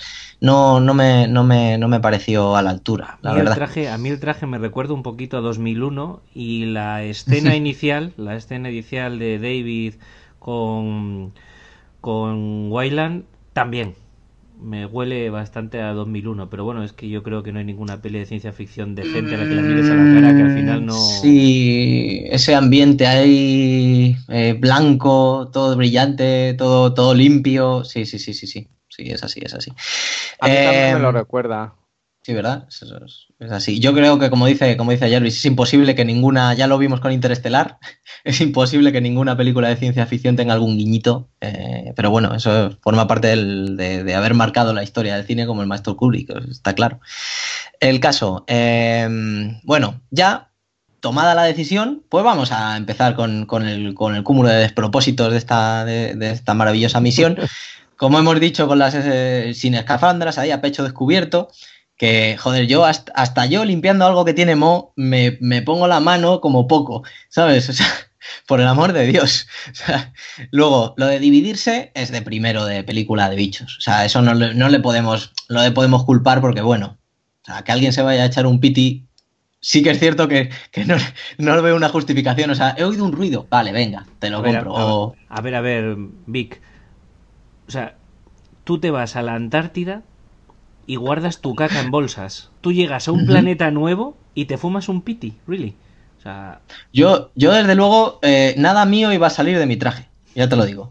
Pero claro, estamos hablando de que yo a lo mejor soy muy especialito.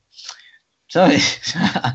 Pero bueno, yo qué sé. Esta gente es que no ve el peligro. O sea, tú has dicho antes que uno pisa, el, este que se va a fumar el piti, pisa las cagarrutas, ¿vale? Eh, que además, si alguno sois de pueblo o habéis tenido familia en el pueblo, se parece mucho a una cosa que se llama pedos de lobo, que, que, que, que tú los pisas y sale como un humillo verde o algo así. Los de la playa caso... también. Ah, sí. Sí. ¿Ves? Eh, el caso es que el, el, segundo, el que se va a la nave, el del segundo grupo, ese señor se agacha, pone la nariz en los huevos casi y rasca así como diciendo, ¡ay, a ver qué sale! Como si fuera un kinder. o sea, Macho, o sea, joder, es que se lo están ganando. Se lo están Sí, ganando. falta o sea, hacerse una rayita, eso es cierto. es que era como, ¿habrá dentro algo? Eh, ¿Será de chocolate? ¿Tendrá ¿Podemos, sorpresa? ¿Podemos cambiar el nombre de chapapote a farlopa espacial? Hombre. es un poco negro, pero, pero vale, venga, venga. El caso. eh,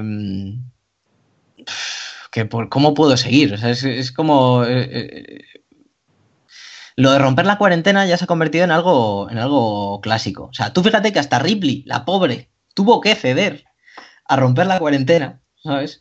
Que, oye, la, la- lo que sí que es cierto, Prometheus, vale, es muy mala, todo lo que queráis, pero sí que es cierto que Vickers sale con un lanzallamas y dice, tú, ¿qué estáis haciendo aquí? ¿Qué, qué, qué pasa? Aquí no va a entrar nadie. Que luego al final entra la fuerza, pero bueno. Aquí el estilo lo tienen al revés. En vez de salir con el lanzallamas, la de la nave prende fuego a la nave y a ella dentro. Y así ya se soluciona el problema. A ver, sí que es cierto que, que entiendo que la tensión del momento, joder, tío, tienes a un compañero que está ahí temblando, que le va a salir un bicho, tal. Todavía no le ha salido el bicho y como has dicho tú bien, eh, estaban las dos salpicadas de sangre, o sea que si tenéis algo la tenéis las dos. Sé que sí, si estáis las dos fuera o las dos dentro, pero nada más. Pero esta chica tiene un mal día en la oficina. Entonces, eh, el cúmulo de propósitos sigue y sigue y sigue, la deja, se lo piensa, vuelve, como has dicho. Mm, o sea, esto por un momento, de verdad, igual que, que di- di- diremos después con la escena, y hemos dicho, con la escena del alien haciendo la ola cuando sale, eh, esto nos pareció como al señor abeja de los Simpson, o sea, le faltó decir a la, a la chica iba disparando como loca por todas partes, que ella debería saber que hay- yo entiendo la tensión del momento, vuelvo a decir, eh, estás a 100 por hora y, como dice Agu, matas virus a cañonazos. Perfecto. Pero tío, hasta el punto de explotar la nave, o sea, puedes salir pitando fuera de la nave mil cosas, pero, pero, pero, pero, uf, por- no hay, no hay dónde cogerlo. A, a mí me pareció un Pepe Villuela espacial. Le faltaba decir cada vez que, que la liaba o se, o se caía o pegaba un tiro o un bidón, era ¡Oh, de macho! O sea, era como mucha. Pero hombre, muchacha, por el amor de Dios, o sea, yo qué sé. Bueno, en fin. de- dejadme, luego, dejadme. una, un, ya para acabar, porque tampoco me quiero, me quiero extender demasiado, porque es que si no, es que de verdad me he ido enervando. O sea, yo salí, salí dece- decepcionado, pero bueno, dices, bueno, venga, vale, he visto cosillas, tal, es de Alien, yo soy muy agradecido para estas cosas, y, eh, pero, pero según he ido analizando punto por punto, me he ido, me he ido encabronando, pero encabronando como si me hubieran dado chapapote diluido en agua, ¿eh? O sea, una cosa loca. Eh, para acabar, se hace de noche de repente, que es, que es una cosa así como, vale, puede haber una elipsis ahí y tal, pero, pero tal y como lo están contando, es un, es un poquito tal. Y no sé si es que estos bichetes salen solo de noche. ¿Había más bichos? O sea, esto ya os pregunto a vosotros a ver si lo. Si, cómo lo veis, porque yo. eh, ¿Había solamente el bicho que salió y el que sale de la nave? ¿O hay alguno más por ahí que parece que haya venido porque salen por la noche? Porque lo de la. mm, Lo del. Lo de. Lo de David apareciendo a lo Obi-Wan y, y, y soltando la bengala. eh, no sé si es por la luz, no sé si es por el sonido, pero como aparecen trancos. digo, O a los trancos. o a los trancos eh, en la atalaya. Eh, pero, pero, no sé, no sé si a lo mejor yo he pensado, digo, parecen albinos los bichos, tienen ese tonillo, pero claro, también la anguila tiene el mismo tono y el, y el xenomorfo de que vemos al principio, o sea, al final de Prometheus también, con lo cual, no sé, esto me pareció un poco, un poco Yo creo, yo creo que son dos, pero de todas formas, yo eh, los aliens no tienen ojos. Entonces, así básicamente eh, la luz no les va a molestar, porque no, yo qué sé. mm, Pero luego vemos una visión subjetiva del alien. Sí, que a mí no eso, si a, mí debió es- a recuperarse. mí eso, que es mm, eh, de lo que menos me gusta de Alien 3, y hay muchas cosas que no me gustan de Alien 3, eh, de lo que menos me gusta, aquí justo lo han vuelto, lo han vuelto a poner. Entonces yo tampoco lo, lo entiendo muy bien, pero sí te digo que solo hay dos, y yo creo que son los dos que salen de los dos miembros de, de tal. Yo es lo que he visto. No sé si y- el resto de los compañeros lo han visto de otra manera. No, ¿verdad? Bueno, seguimos. A ver, lo de que se hace de noche es por una cosa que está muy clara, por conveniencia del guion, como todo lo que ocurre en esta película. de repente es de día, pero de día a las 3 de la tarde cuando meten al señor ahí dentro y de repente salen y es de noche. Cojones. ¿Qué, ¿qué ha Entonces, pasado? todavía, todavía si fuera ¿Cuánto Enrique. tiempo lleva pues disparando "Hostia, la qué loca luna". esa? Claro, claro. O sea, si fuera ridículo, Hasta que le dio el bidón de gasolina. soles, no sé qué, no sé cuántos. Pero, pero aquí, que parece un sistema normal y tal. Y para terminar ya del todo, del todo, del todo, y lo prometo, el gore está muy bien. O sea, yo ya estaba, ya tenía ganas de ver una peli de Alien que, que joder, hay, hay una parte aquí, en, en- cuando salen los bichetes eh, fuera al campo, que le corta, le corta al tío desde la comisura del labio, me parece, con el, con el, con la, con la cuchilla que tiene el rabo el alien, y joder, gusta bastante, gusta bastante eso. Le rompe ahí toda la boca. Sí, sí, sí, así, tal cual. Sí, sí. Y yo creo que ya me he quedado a gusto. ¿Te has quedado bien? sí, sí. Yo he de decir que en esta escena final, cuando, cuando sale el segundo Alien y de noche, antes de que aparezca David con la bengala, a mí aquí hay uno de los fallos que no he logrado eh, cuadrar por ningún lado. Y mira que ya habéis visto, yo os he demostrado que los intento, les doy 30 vueltas y los intento como pueda justificar para poder comprarlos. El Alien segundo que sale del vikingo eh, ataca a Walter, al, al robot, eh, y le arranca un trozo de brazo. Cuando, durante lo que queda de película, y ahora cuando hagamos el resumen, después de que nos cuente Mike lo que opina, em, nos dicen que eh, los neomorfos no atacan a nadie que no sea tejido orgánico y que por eso es una de las razones que parece que David pues eh, no es atacado por ellos, eh, por eso sobrevive en el planeta, etcétera, etcétera. Y sin embargo este sí que se zampa un- una mano, que también es un sistema y un truco de guion para diferenciar uno de otro, uno del droide de otro después, sí, pero no me cuadra muy bien con esto. Y con esto, Mike, te doy paso. Pues retomo la pregunta inicial que nos hacías a todos acerca de las velas, de la nave y todo este tema. Eh, yo me quedo con la historia de lo que pretenden hacer, porque mm, el tema de los efectos especiales, la verdad es que es bastante cantoso, como habéis señalado todos. Esta nueva nave, Covenant, es más bien una especie de transliteración de un barco. Son las personas que van a colonizar un nuevo planeta, ya el, planeta Tierra y, todo lo que dejan atrás mm, ya, ya es extinto. Y entonces esta historia pues trata sobre una serie de navegantes que van a una tierra supuestamente pro- prometida, que es Origae 9, me parece que era el, el planeta al que van destinados. Este principio eh, va precedido de un guiño a, a la de la Odisea de Kubrick, como ha señalado Jarvis y, alguno de vosotros.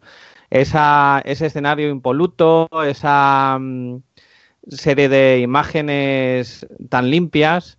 También al final, cuando están en la, en la nave Covenant, cuando Madre está mm, coordinando los movimientos para, para que el alien eh, salga, el, que es original, el negro, hay un momento en que enfocan a David y me recuerda bastantes escenas en las que sale el- uno de los protagonistas de 2001, una odisea del espacio. Bueno, al margen de este guiño al principio, en el que mm, habéis puntualizado que Guy Pierce haciendo de Bailan está estupendo, yo también lo compro, como dice Jarvis en su idioma.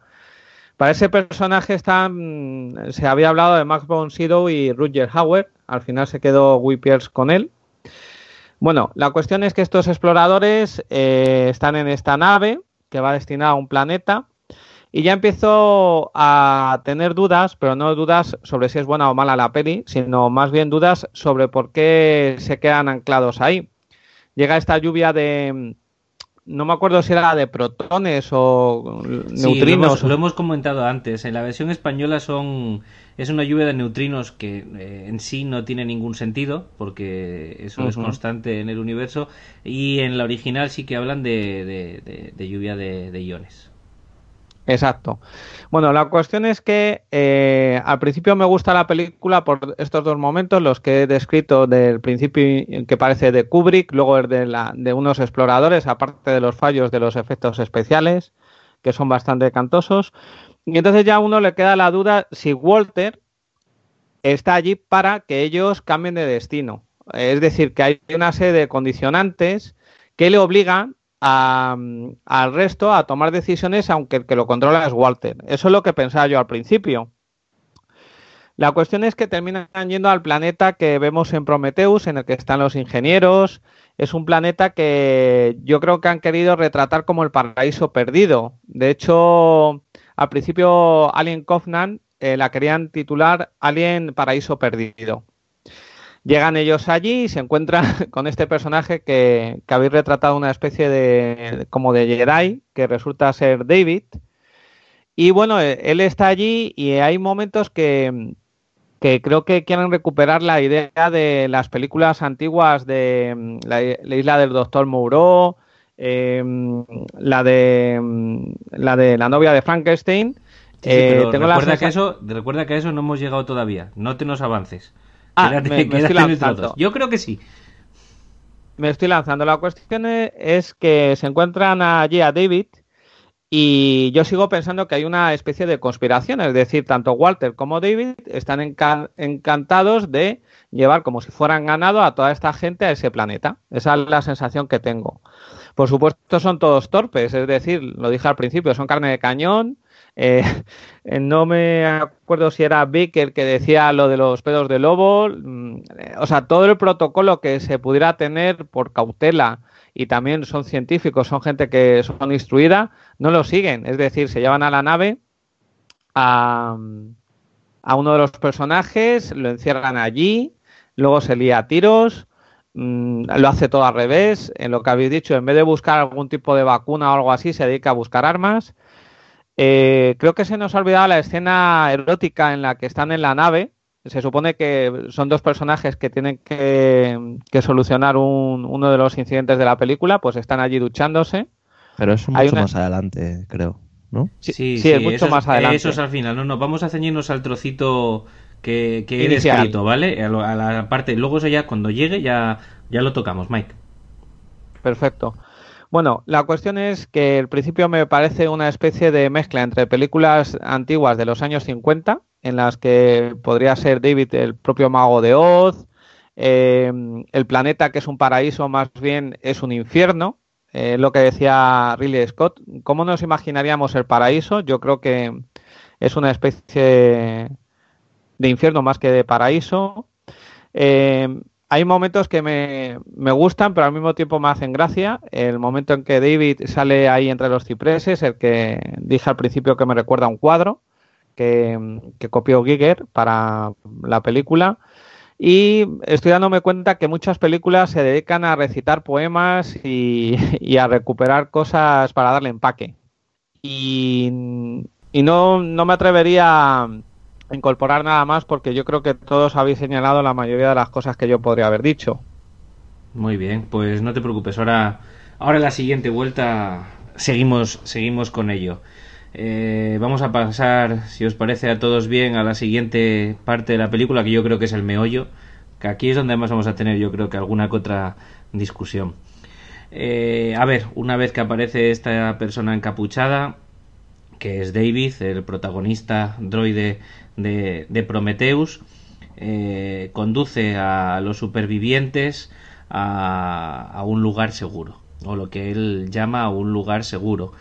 Eh, vemos que entran en una especie de gran plaza en la que hay un montón de cadáveres alrededor, eh, atraviesan la plaza entera y entran en una especie de, de, templo de, planta circular en el que se empiezan a despertrechar y David les, les dice que allí están a salvo, que no, no, no, van, a, no van a ser atacados.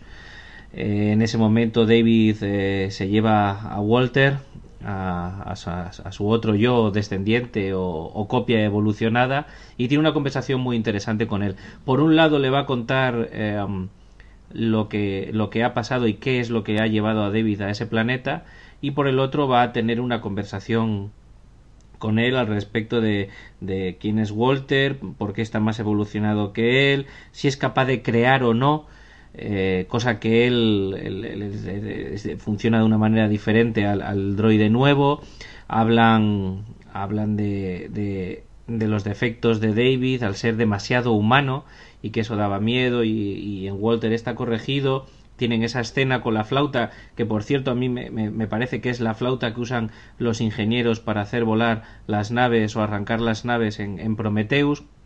O sea, que es un guiño y a la vez eh, le está enseñando tecnología eh, porque Walter no sabe, no sabe tocar la flauta y bueno, David en tres segundos le enseña y hasta llega a componer, que se sorprende de ello, le dice, has creado como que parece que, a David le cuesta más crear y ya digo tiene otra conversación en la que lo que le cuenta es que una vez David y la doctora So eh, salen del planeta en el que están en Prometheus van directamente a este planeta en el que se encuentran porque es donde viven los ingenieros eh, la, doctora So, una vez reconstruido a David y eh, durante el viaje, se suspende en sueño y David es el que lleva la nave, como parece que es, que es normal en, en todas estas películas y en todo este tipo de argumentos.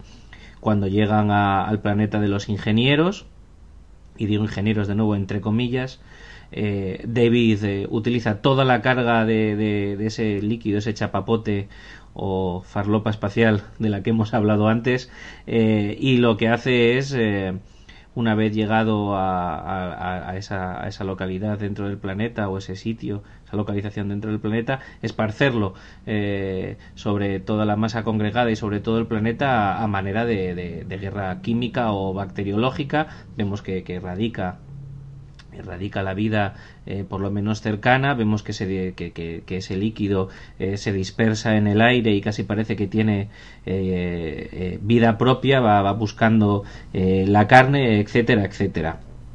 Durante, durante esta conversación y durante todo este tiempo en el que están pertrechados, en la nave Covenant al no tener eh, contacto con ellos empiezan a, preocuparse y eh, el piloto Tennessee al tampoco tener contacto ni saber nada de su mujer pues empieza a plantearse la idea de ir descendiendo dentro de las capas de la atmósfera para lograr tener contacto con ellos y en último momento incluso arriesgar la nave para poder ir a buscarles.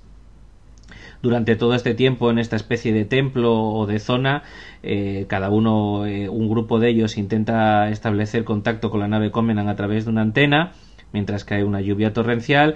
Eh, otra, eh, otra compañera de todos estos expedicionarios va a lavarse un poquito, eh, a hacer unas abluciones. lo típico cuando te ataca un alien y está lloviendo pues tú en el templo pues vas a lavarte un poco la sobaquera porque no quieres dar mala impresión a, al androide David en fin, que aquí nos presentan otro plano en el que uno de esos dos neomorfos que antes han aparecido vemos que, que entra, entra en la zona urbana en la que están mm, nos sorprende un poco porque David en principio les dice que que ahí están totalmente protegidos. Pero bueno durante este también periodo de tiempo vemos como David que tiene el pelo largo es decir eh, a los droides les crece el pelo eh, se empieza a cortar el pelo y parece que bueno llega un momento que hasta se parece más a Walter, tienen otra conversación en la que David parece que recitando un poema que él dice ser, eh, dice que es de Lord Byron, eh, pues habla de, bueno, ya sabemos que ese poema además de lo que habla es de la llegada de una estatua de Ramsés II al British Museum y bueno de la magnificencia verdad la, magnificencia creativa y el poder y eh, bueno conlleva todo ese tipo de cosas el romanticismo ya sabemos.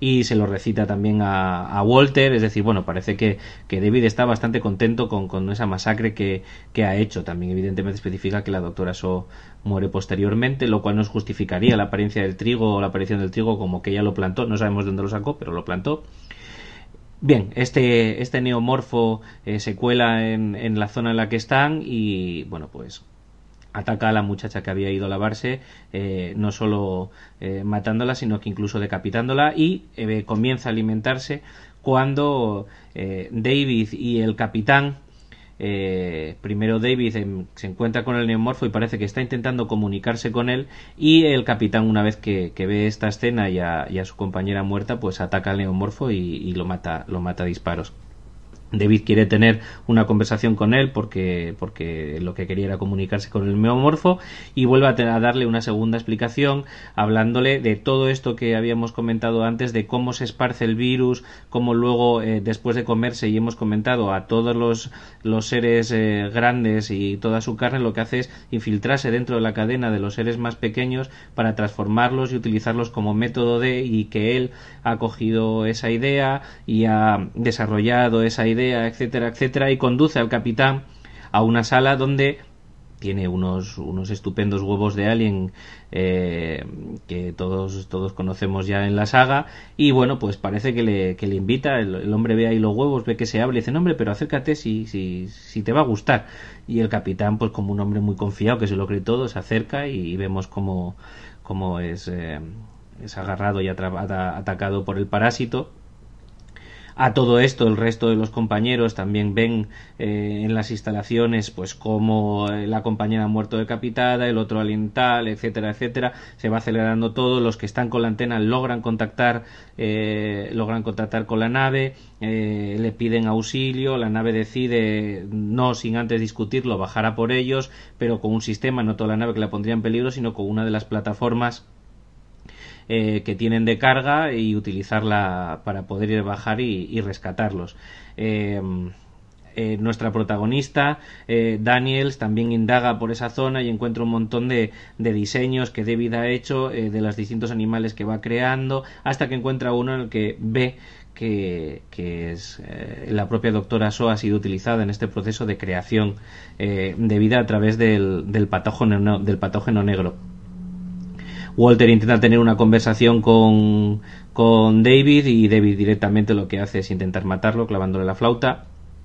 Eh, pero bueno, nos enseñan un, pequeño plano en el que parece que Walter es como un, un T-1000 o, ¿no? De, de Terminator y parece que, bueno, pues que se, se va a recuperar, ya hasta eso nos lo enseñan en el momento en que Walter encuentra eh, David perdón encuentra a, la, a Daniels eh, comienza a atacarla para decirle que, bueno que lo que va a hacer es utilizarla como utilizó la doctora Shaw. Ahí todo se vuelve loco porque vuelve a aparecer Walter. Hay una gran pelea entre los entre los eh, robots o droides o sintéticos.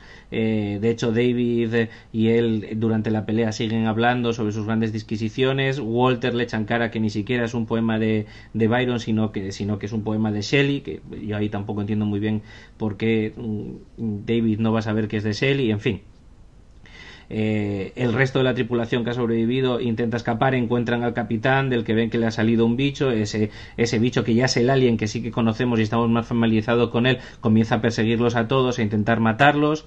Eh, otro de los parásitos iniciales que sale de los huevos ataca a otro de la tripulación, aunque parece que en unos segundos logran quitárselo y aunque le quema con la sangre, pues, pues bueno, intentan huir. En ese momento llega llega eh, esa plataforma que venía de la Covenant con Tennessee eh, pilotando para intentar sacarlos y, bueno eh, tanto David como Walter llega un momento en la pelea en la que uno de los dos va a vencer y el otro va a resultar destruido nos cambian de plano y nos ponen exactamente justo como el resto de los supervivientes que, son dos.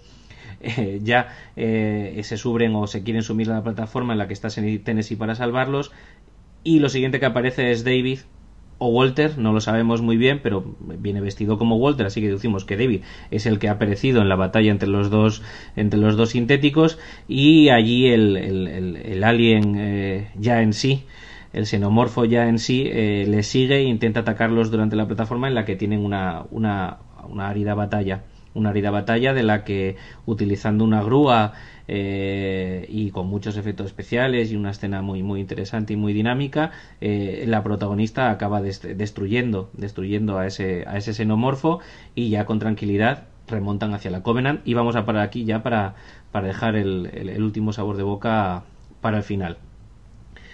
Eh, vamos a ver. Quién quiere empezar José ¿te animas? venga ¿por qué no? venga pues bueno, eh, hemos empezado ya esta parte, ¿no? donde entrar al templo. Y, eso es algo que cabe reseñar un poco el templo en sí, ¿no? Porque es como la única estructura que, vamos a ver de esta antigua civilización, la cual no se ve durante todo el planeta, ¿no? Es como la única que hay aparentemente. Yo es parte de la, de la mayor intriga que tengo de esta película y de lo cual me falta mucha información y es de esta, esta civilización que según Prometheus pues eran como una especie de dioses, ¿no? Por así decirlo. Eh, no obstante, aquí me parece que quedan muy infravalorados dentro de lo que es la perspectiva de, del momento en el cual se, se lanza este virus, ¿no? De forma masiva, pues creo que eh, si lo que David era, estaba buscando era conseguir una, una, especie de raza superior, por así decirlo, no una especie superior, em, se nos podría haber informado un poco más de cómo son, cómo es esta especie para que tú quieras masacrarla, ¿no? Quizá tenían algo superior que, que a él le hubiera sido más a su favor, por así decirlo. Pero, pero bueno, tampoco se nos transmite nada de ellos, quedan muertos ahí sepulcrados como tal, que eso es algo que sí que es verdad que, como habéis explicado, el virus se transmite de una forma así masiva, pero también le doy la razón a lo que dijo Agu, que eh, la muerte tipo Pompeya no me la llego a comprar, porque se quedan ahí que parecen que están calcinados. Y luego, mmm, ya una vez llegada la parte de la conversación de David con Walter, pues eso es algo que, que sí, que a mí me, me gustó bastante me parece muy interesante ahí la, la, conversación entre los dos robots y cómo se ve que uno es diferente al otro, ¿no? De, forman parte de, de, una de una de un formato diferente. Sí, a, mí, y... a, mí, me parece que es una escena que por un lado está muy bien filmada eh, porque no usa el plano contra plano todo el tiempo, sino que incluso tienes a los dos eh, durante bastante tiempo juntos en pantalla y que también está bastante bien interpretada porque no es fácil eh, grabando como está grabado, filmado, mejor dicho, como está filmado, que no está filmado a la vez por Fassbender, el, el mantener esos dos caracteres sin tener una réplica activa, a mí, a mí es una escena que, que, me gusta mucho y me parece bastante importante y que incluso creo que conecta con, con, la escena del flashback inicial y con toda esa temática que hemos hablado de la creación, la muerte, todo, todo ese rollo, creo que, que es de lo, de lo más rico de la película. Sí, aparte también es como una escena muy natural, ¿no? Tú la estás viendo y te crees en todo momento lo que está pasando. En plan, ah, tal, pues sí, mira, le está enseñando esto porque él es diferente, todo eso. La verdad que es bastante creíble y, y cuaja bastante. Eh, luego, la parte del capitán toca huevos, pues, ¿qué quieres que te diga? No sé, yo veo un huevo así enorme y lo, lo mínimo que hago es mandar a la mierda al, David, ¿sabes? No me voy a ir a ver, a ver si se asoma algo, a ver qué hay dentro. Pues no, obviamente no.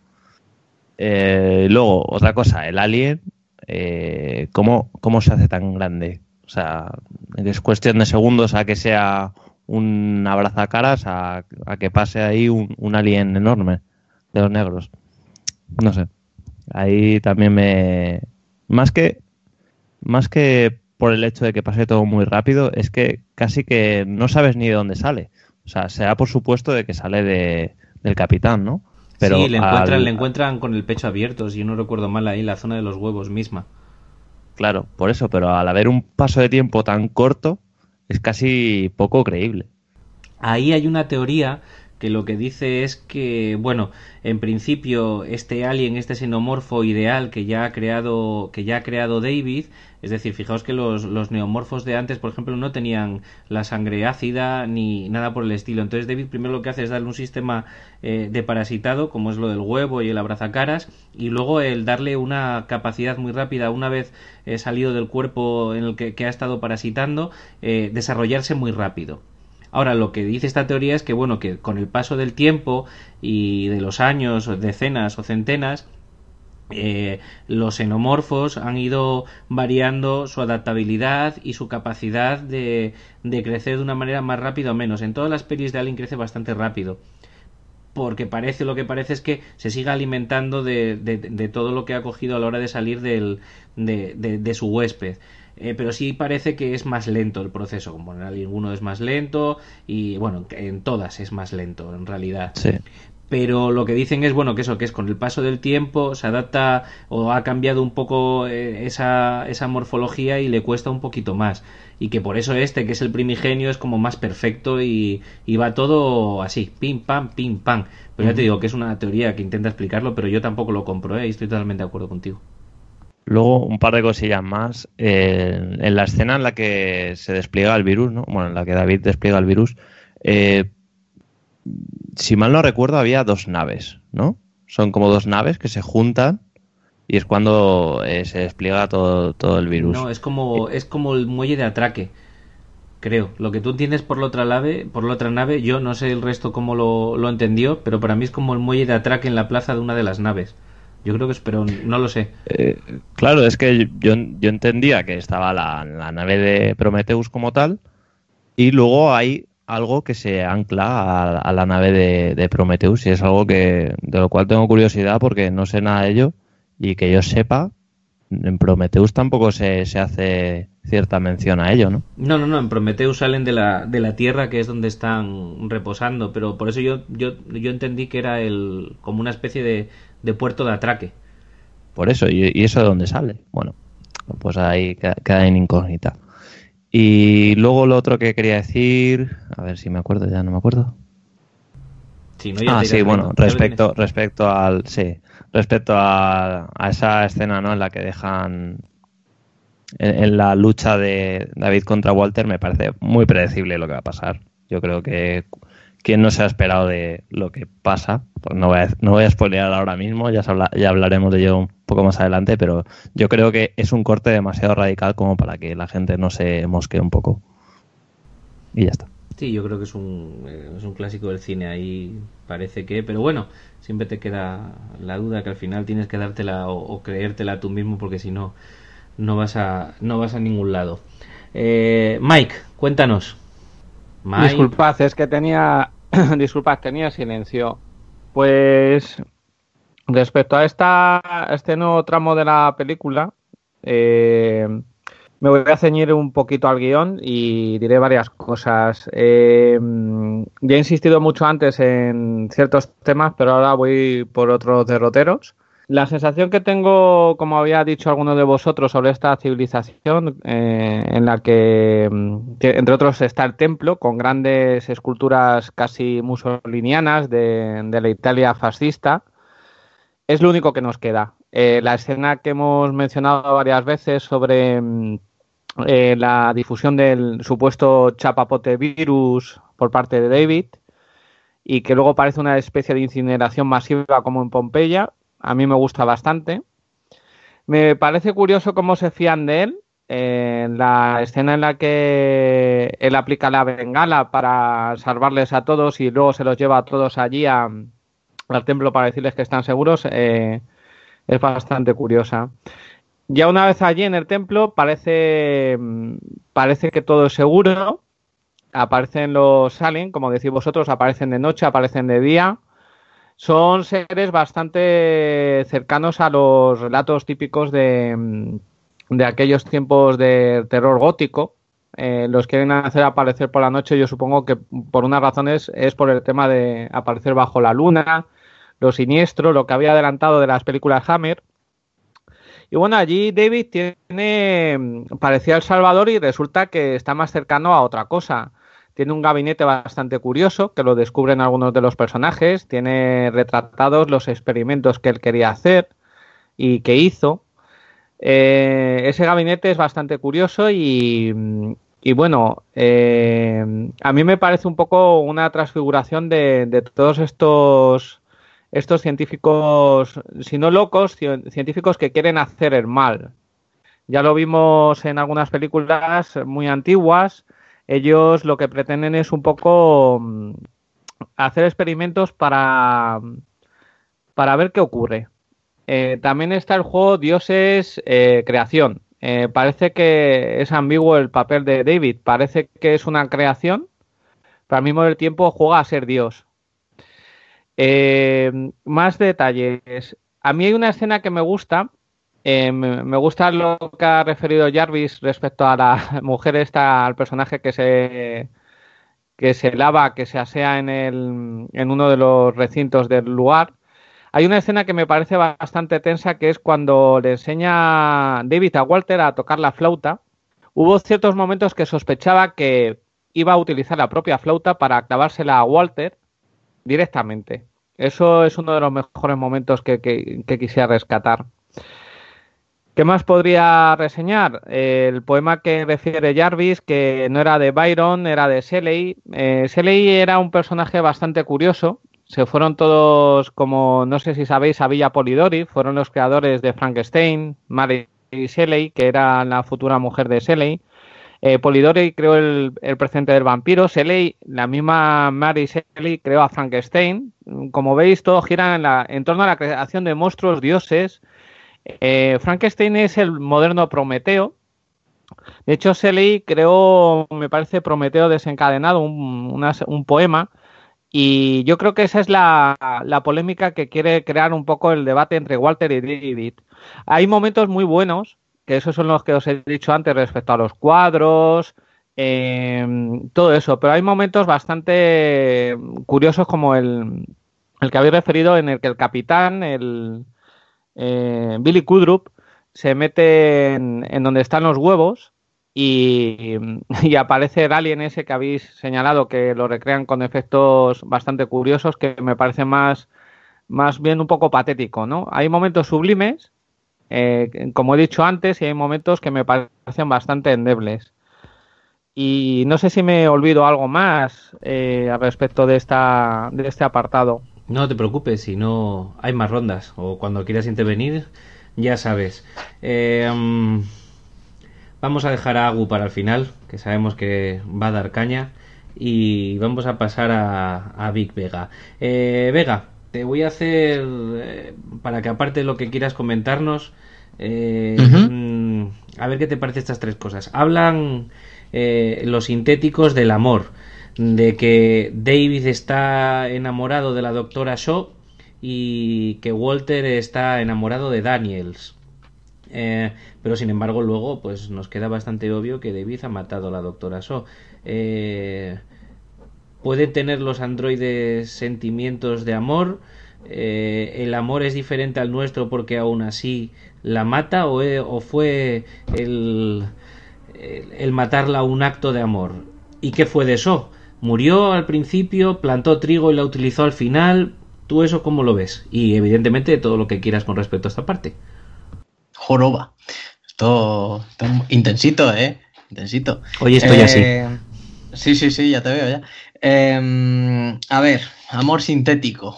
Qué bonito. Es como para, para la portada de un disco. Eh, no, yo creo que no. Amar, amar como tal, no. Está claro que Walter, no. Es, un, es una versión mejorada, eh, con lo cual, si está mejorada, no puede amar. Eh, porque mm, ¿para qué queremos un sintético? Pensando ya en lo práctico, ¿no? ¿Para qué queremos un sintético que ame? Si ama, complica las cosas. Si complica las cosas, ya no nos vale. Esto es. Si algo pasa con Walter, o sea, con Walter, con, con, con David, es que es demasiado humano. O sea, el problema con David yo creo que es ese, que es demasiado humano. Y de hecho es, es tan humano, lo han desarrollado de una manera tan humana que él eh, quiere crear, quiere destruir, quiere, quiere hacer todas esas cosas que supuestamente él no puede hacer por ser un sintético y que le han estado machacando desde que era pequeño, entre comillas, bueno, desde que fue creado, con que, con que no puede hacer o que le, han, que le han infravalorado por ello. Entonces no creo que quisiera a la, a la profesora So, para nada. O sea, él, eh, si la ha querido en algún momento, es como madre de sus hijos.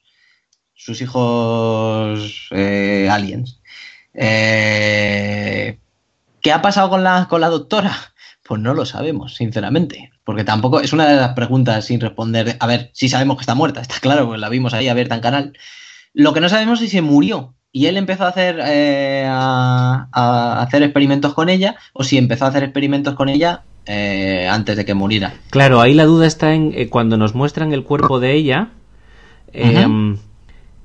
Si lo que parece es que la utilizó para, para, para alguna de sus creaciones, eh, tenía que estar viva, porque si no el parásito hubiera muerto. Claro. O si lo que hizo fue Eh. utilizar sus genes para mezclarlos y crear así alguno de los neomorfos. Entonces sí podía estar muerta. Claro, es que tal y como ella está muerta, o sea, tú la ves así que está como, como si lo hubieran rajado de arriba abajo, como en una autopsia, ¿no? Le han abierto el tórax y, y la ves como demasiado limpio. O sea, está claro que por ahí no ha pasado un alien. Eso está más que claro. Sin embargo, él sabe que necesitan, como dijo, eh, como dijo David cuando bajó al, al, al capitán al, al, al sótano, ¿no? A la Le huevera. dijo que necesita, la huevera necesitaba una madre, por decirlo de alguna manera. ¿Sabes? Entonces, ¿cómo, cómo... La verdad es que los experimentos de David dan para mucho.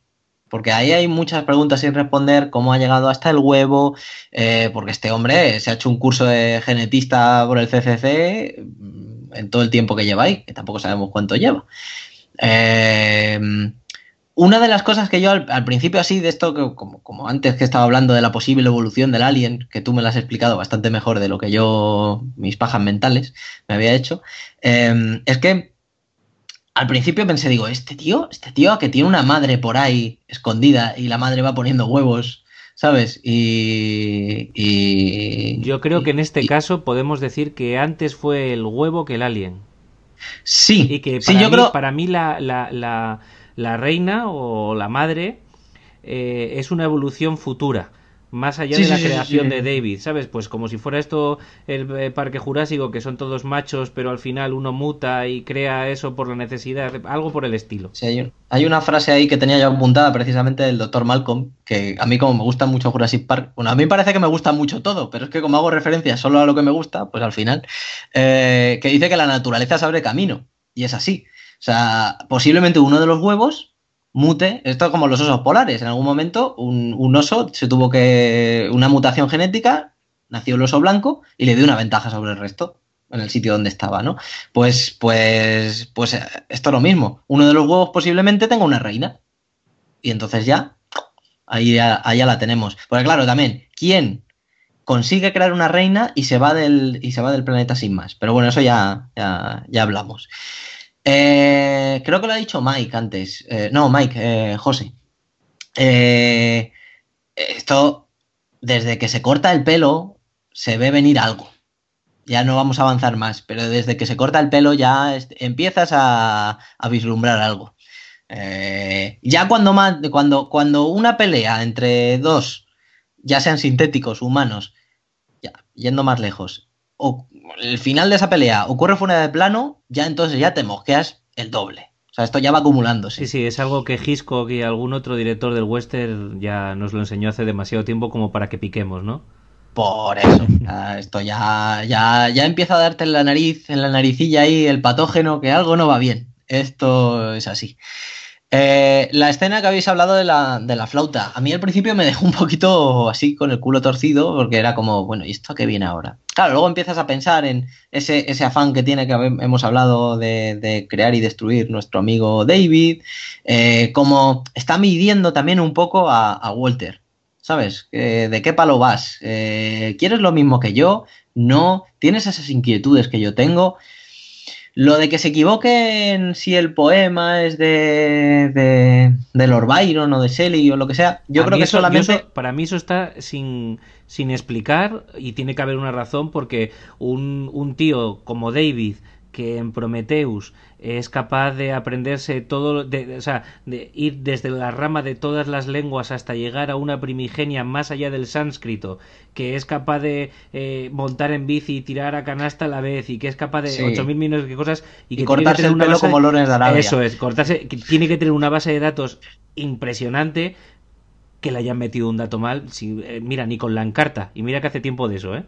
Claro, aquí es- yo creo que el tema es que él ha desarrollado una, una condición humana que él se cree y, y por ahí van los tiros. ¿Tú ¿sabes? crees que estaba probando a Walter y dijo a adrede mal el nombre del autor para ver si Walter le corregía o no, sabiendo que si Walter fuera como él humano se lo iba a corregir en el momento, pero al ver que no se lo corrigió se dio cuenta que era mucho más robot y que por tanto estaba mucho más mermado en su capacidad de crear y por eso decide eliminarlo?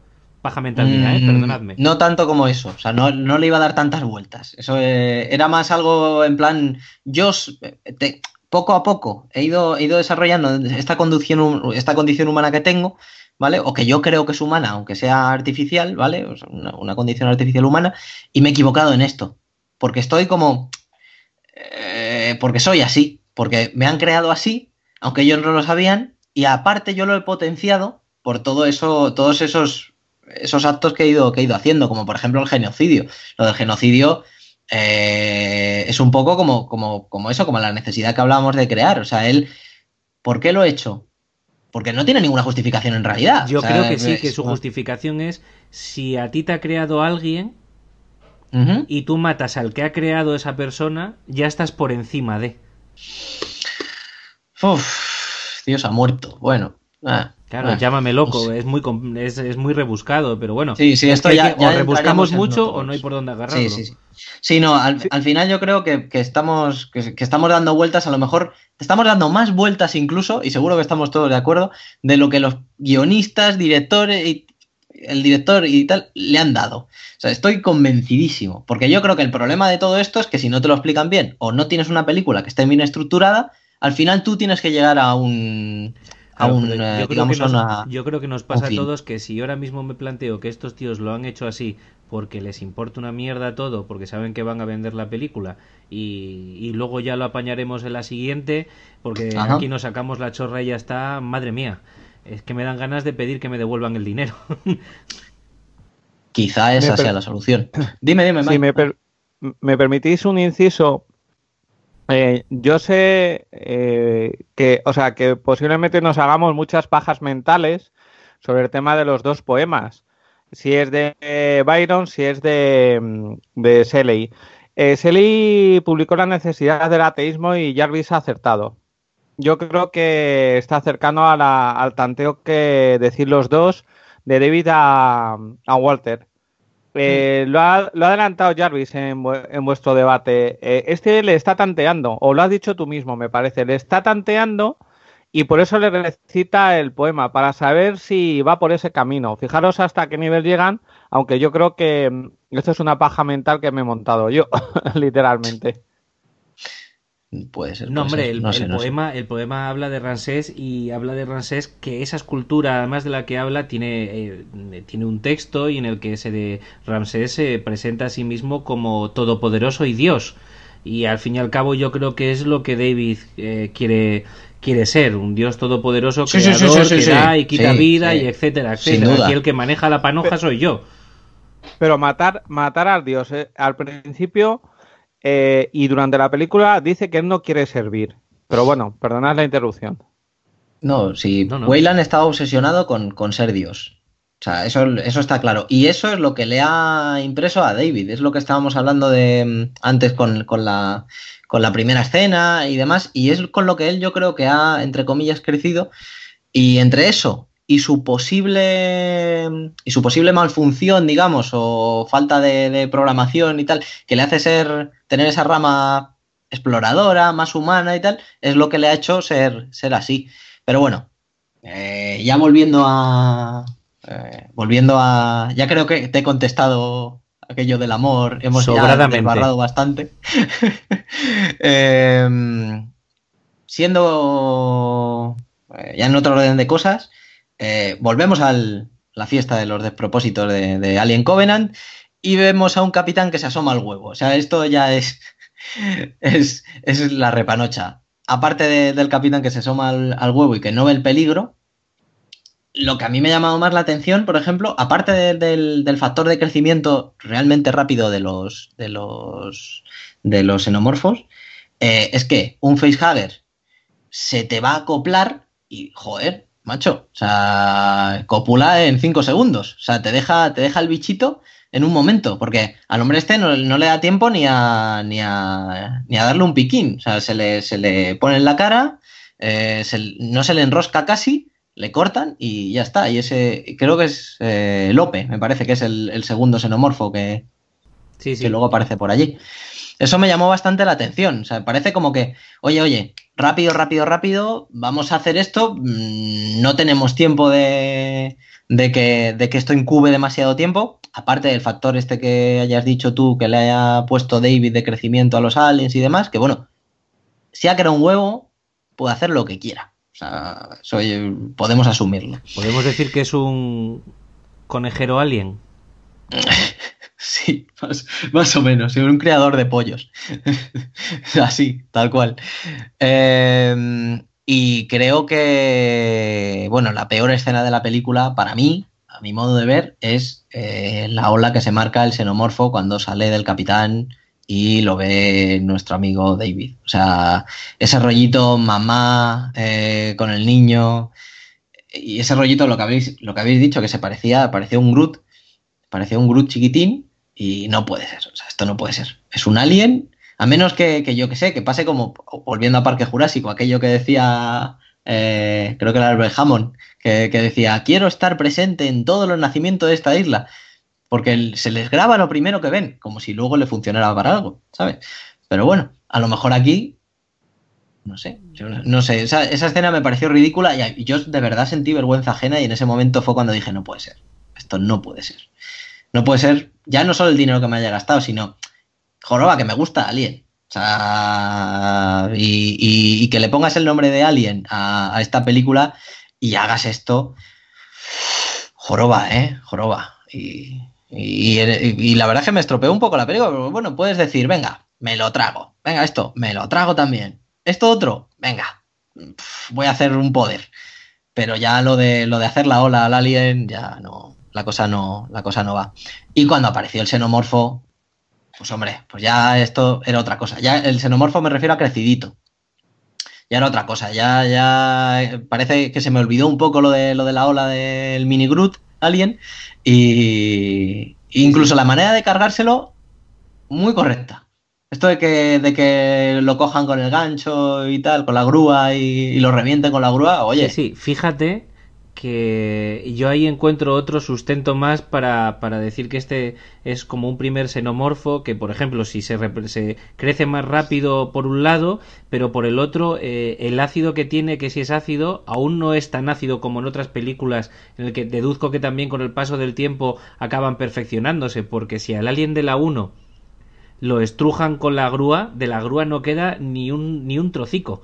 O sea, de hecho, Sí, la sí. sangre coge y se carga la nave cuando cae en Sí, la plataforma. Entonces, ¿ves? Eso yo lo veo como una justificación para decir, bueno, es que esto está todavía desarrollándose y, y- y ya llegará. A mí esa escena también me gusta bastante. También te digo que, que si tenemos que, o sea, tenemos que justificar mucho, tío, mucho.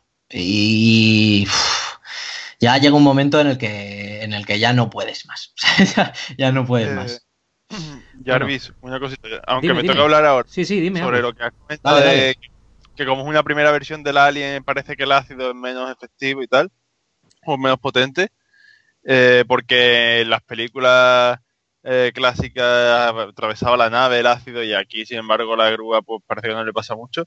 Yo creo que esa explicación se la quieres dar tú porque porque no quieres que te decepcione la saga. Sí, Pero sí, te lo compro, te lo compro. ¿eh? Esto es producto mío totalmente. un poco más, un poco más tarde, un poco más tarde, eh, a lo que volveremos luego, eh, hay un comentario referente al alien que hay en la nave y dice, no le dispare porque chorrea ácido y puede atravesar, puede agujerear el casco.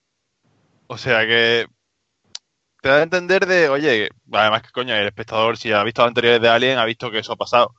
O sea que te ponen aviso de, oye, esto puede pasar. ¿Por qué coño no pasa con, con, el, con el alien ese que sale que matan con la grúa? Porque más la grúa es una calidad porque- especial. La grúa es una calidad Sí. especial, Agu, es algo así.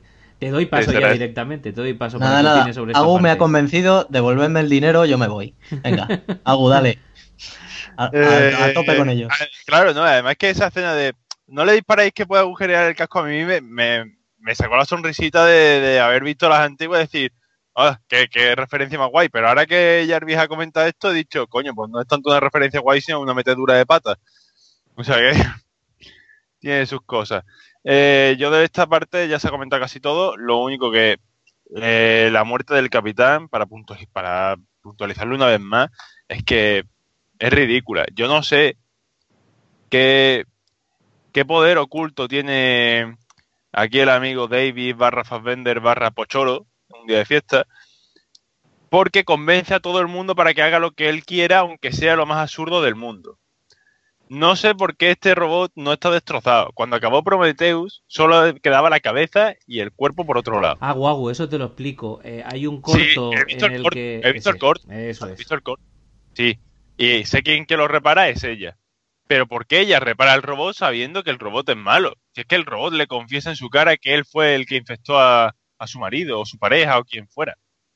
O sea que no tiene ningún sentido, es totalmente incoherente. Tú has matado a mi pareja y me has metido un bicho dentro, guay, te voy a reparar porque me caes bien, amigo. Así me podrán matar en un futuro cercano.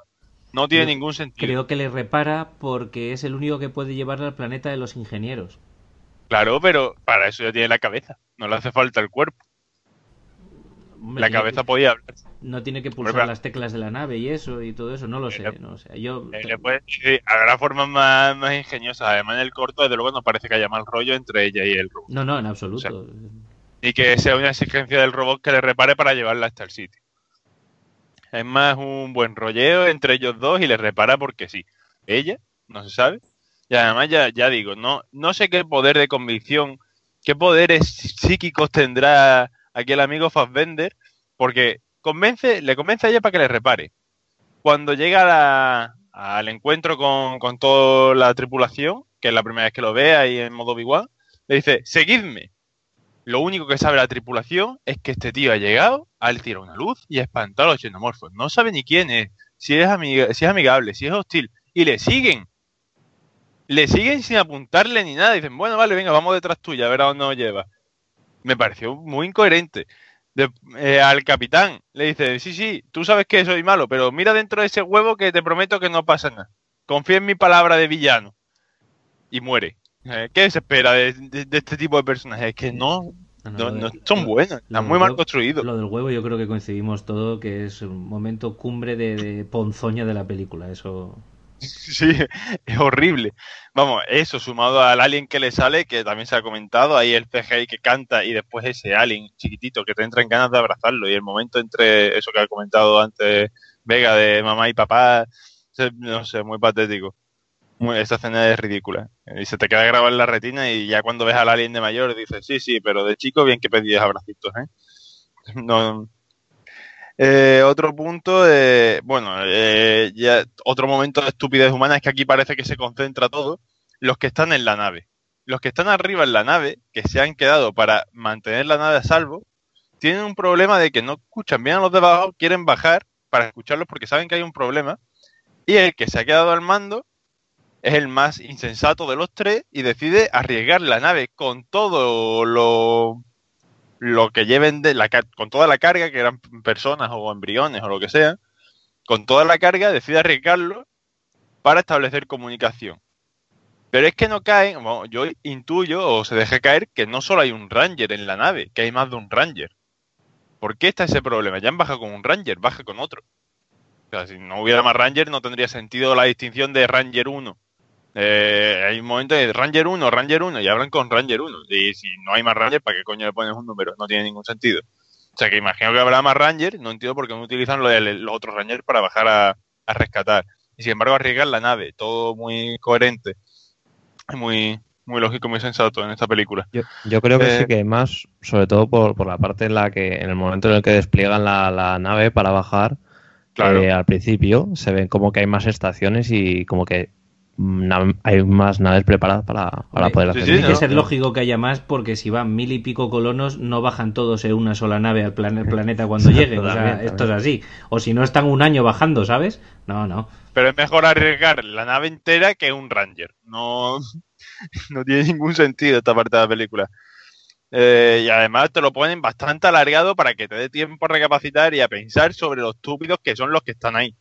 Eh, la pelea entre los dos Fassbender, bueno, bueno entre Fassbender y, y su réplica, eh, previsible. Yo cuando lo vi me reí mucho porque me acordé de, de la película esta que salió cuando yo, yo era pequeño, la de Tú a Londres y yo a California, de, de Lindsay Lohan. Muy patética y dije, tío, esto va a acabar igual.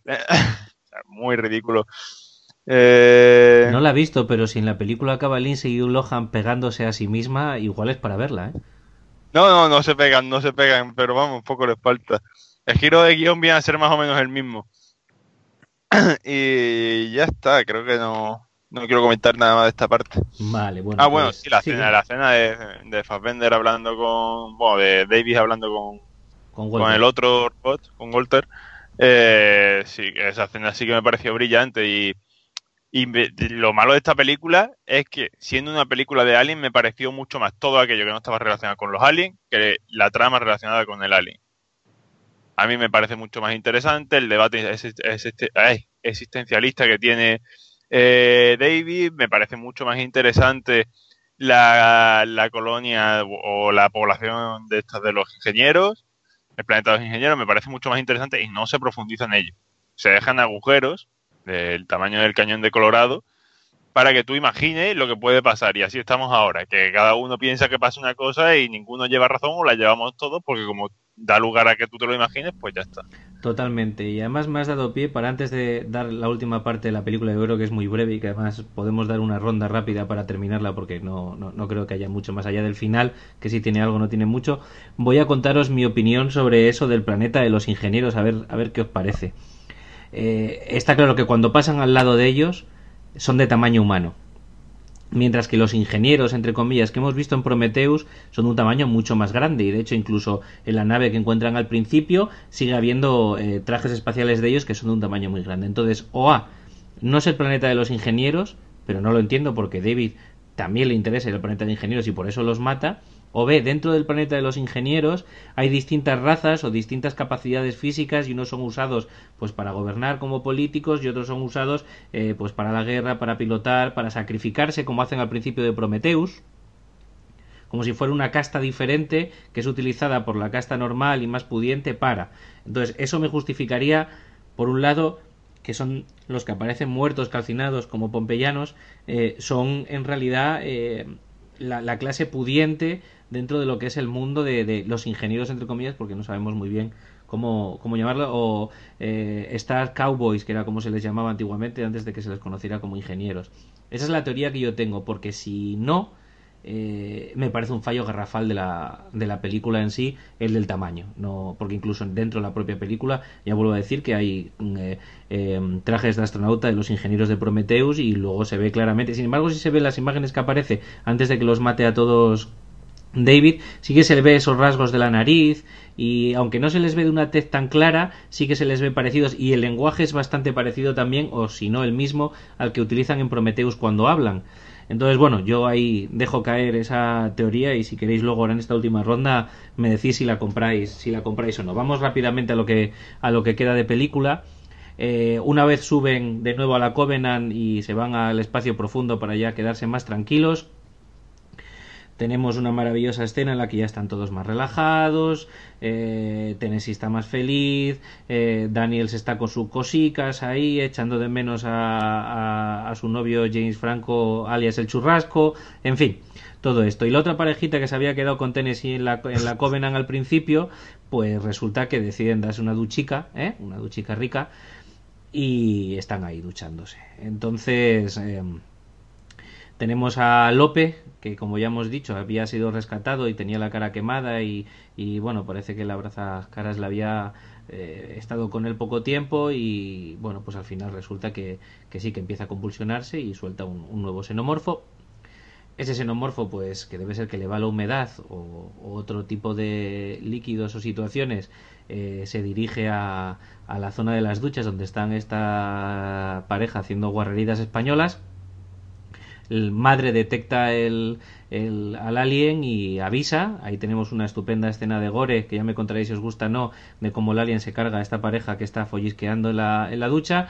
Y eh, pues Tennessee y casi sin la ayuda de, de Walter, o entre comillas Walter, eh, Tennessee y, Daniels eh, hacen una especie de lo que hacen en Alien 1 y el Alien 3, de ir pasando y cerrando con puertas para guiar por donde ellos quieren a, al alien, que es un poco tontaco y le sigue, pero bueno ahí lo dejamos, le llegan hasta la zona de carga eh, que controla Daniels, donde están los grandes jeeps eh, para colonizar el nuevo planeta, eh, sujetos con una cadena, y usan el mismo truco que es usado durante toda la saga de Alien, que es eh, abrir esa, esa zona estanca al vacío para que, para que el alien salga y expulsarlo de la nave.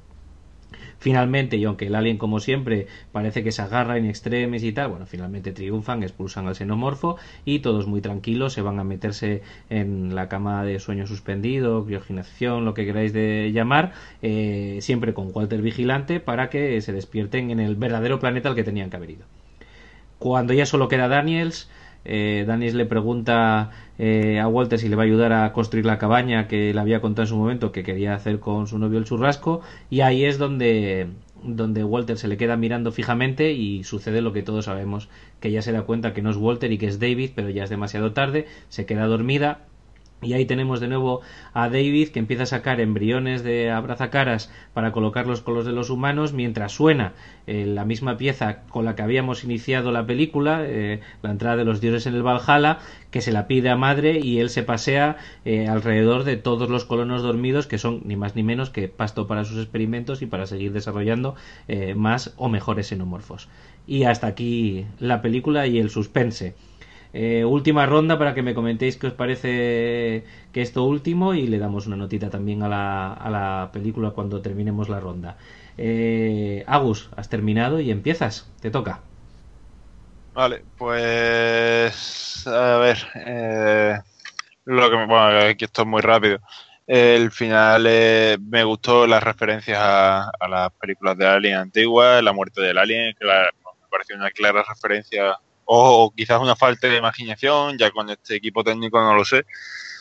Eh, la revelación de, que David es, es, el otro, pues lo sabe el espectador desde media hora antes, lo sabe el acomodador, el taquillero y todo el mundo que haya, se haya acercado a esta película.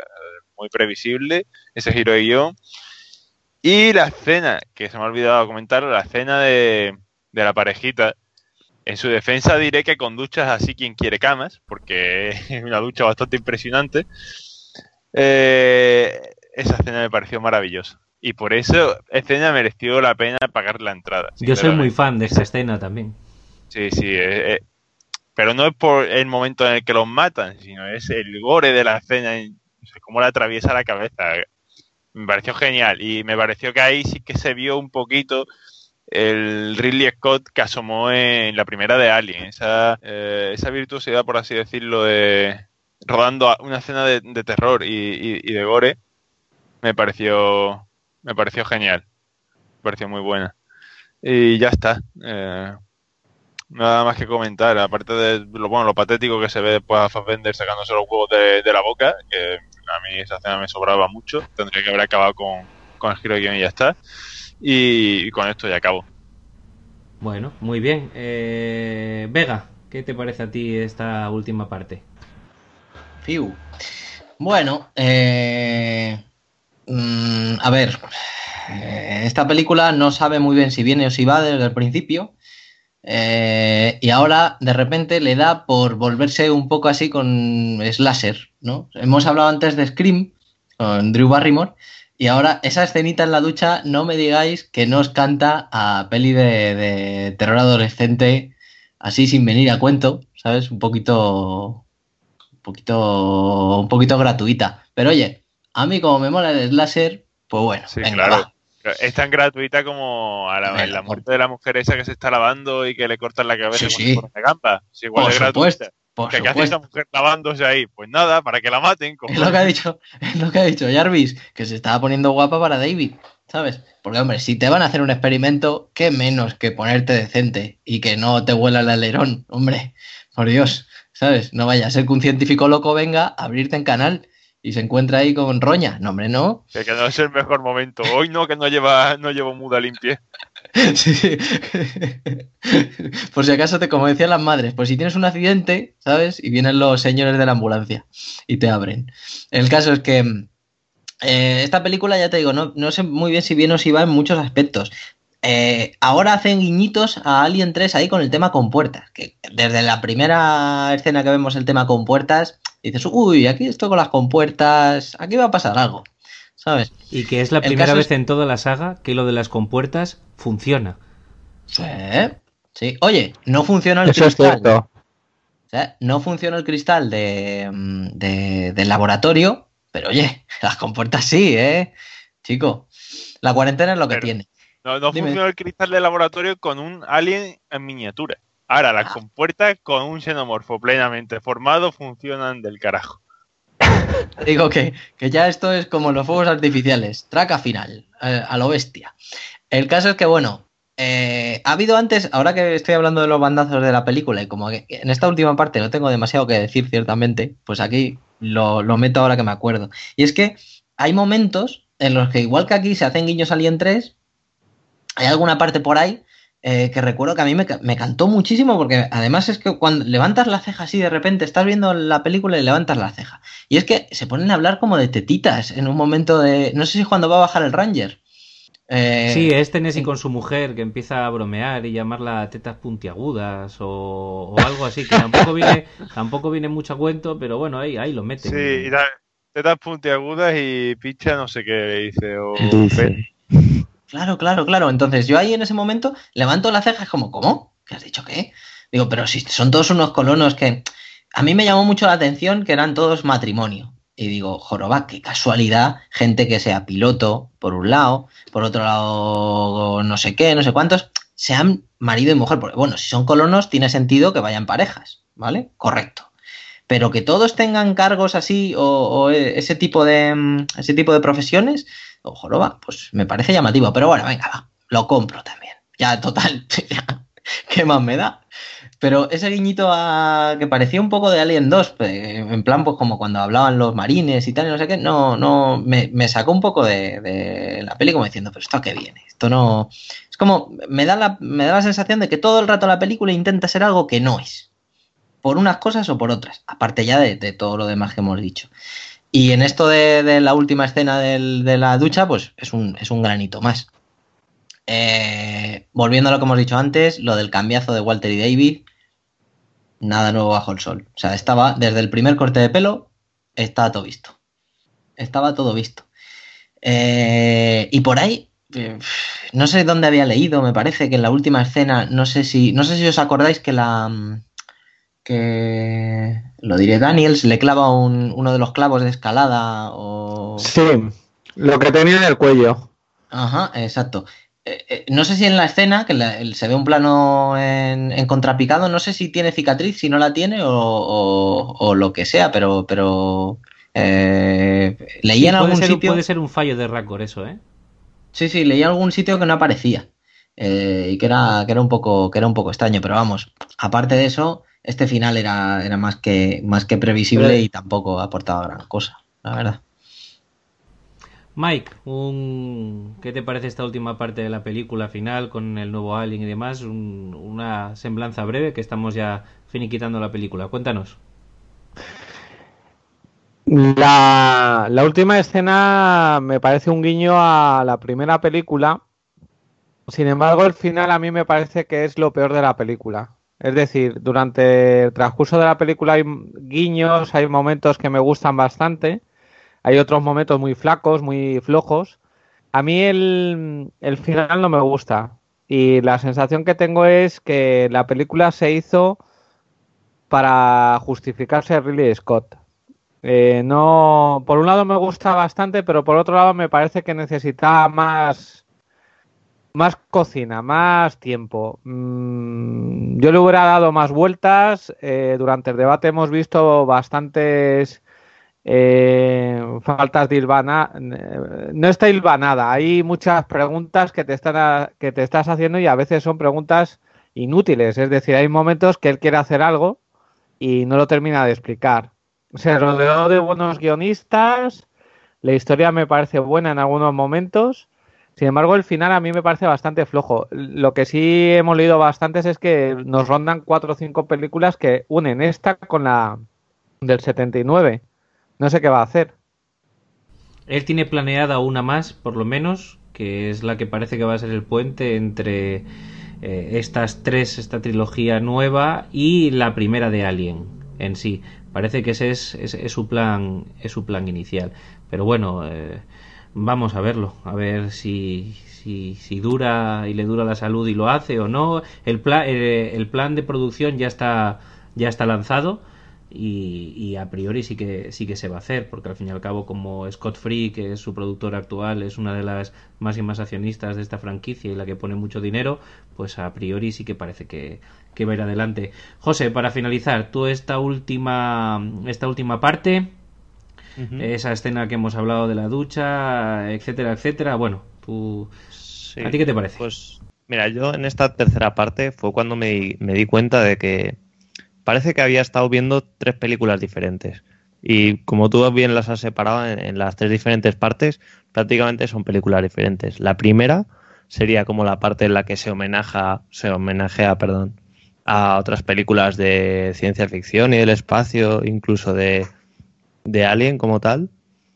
La segunda sería la interconexión con Prometheus, el intentar alargar toda esta historia, la parte más filosófica y demás. Y luego esta tercera es la interconexión con Alien como tal, con las primeras películas que hemos visto. Entonces, mm, son saltos que me parece que son muy chocantes y que se nota bastante, sobre todo en la dinámica de, de las escenas, ¿no? Cómo, cómo se hacen referencias a ciertas películas en tales momentos. Y eso es algo que a mí me chocó porque me, me parece que, rompe un poco eh, con un, esquema que pudiera tener la película, ¿no? Te cambia mucho la forma de ver la película en, en, una, en un momento o en otro toda la parte esta de la ducha y tal, pues lo que te digo son referencias a películas de Alien que a quien le guste, pues le va a gustar, obviamente. A quien le guste la saga le va a gustar. A mí, a mí personalmente también me gustaron, pese a no ser demasiado fan de la, de la saga, pues son buenas escenas, hay bastante gore y como ya he dicho antes, el gore está muy bien hecho en esta película. Eh, una cosa que me cantó un poco es cómo Daniel eh, pese a ser un robot que no es Walter, puede llegar a tomar el control de la nave.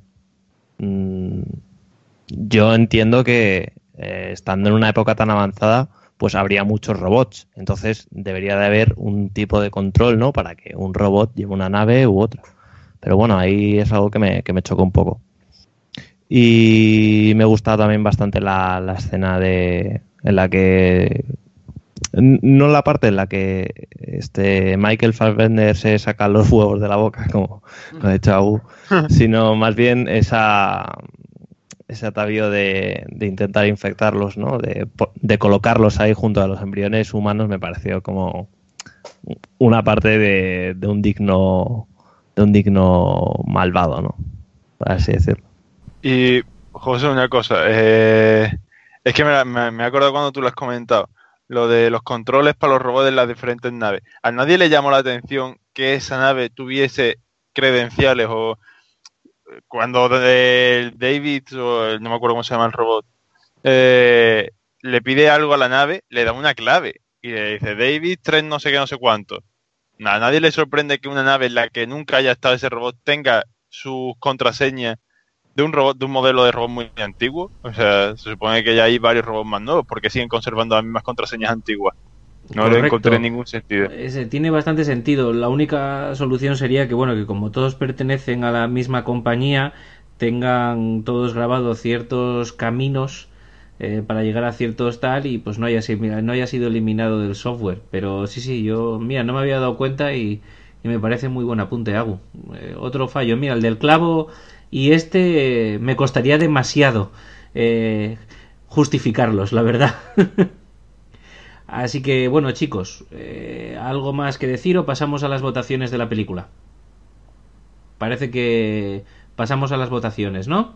Pues sí. venga, ronda, ronda rápida. Agu, nota.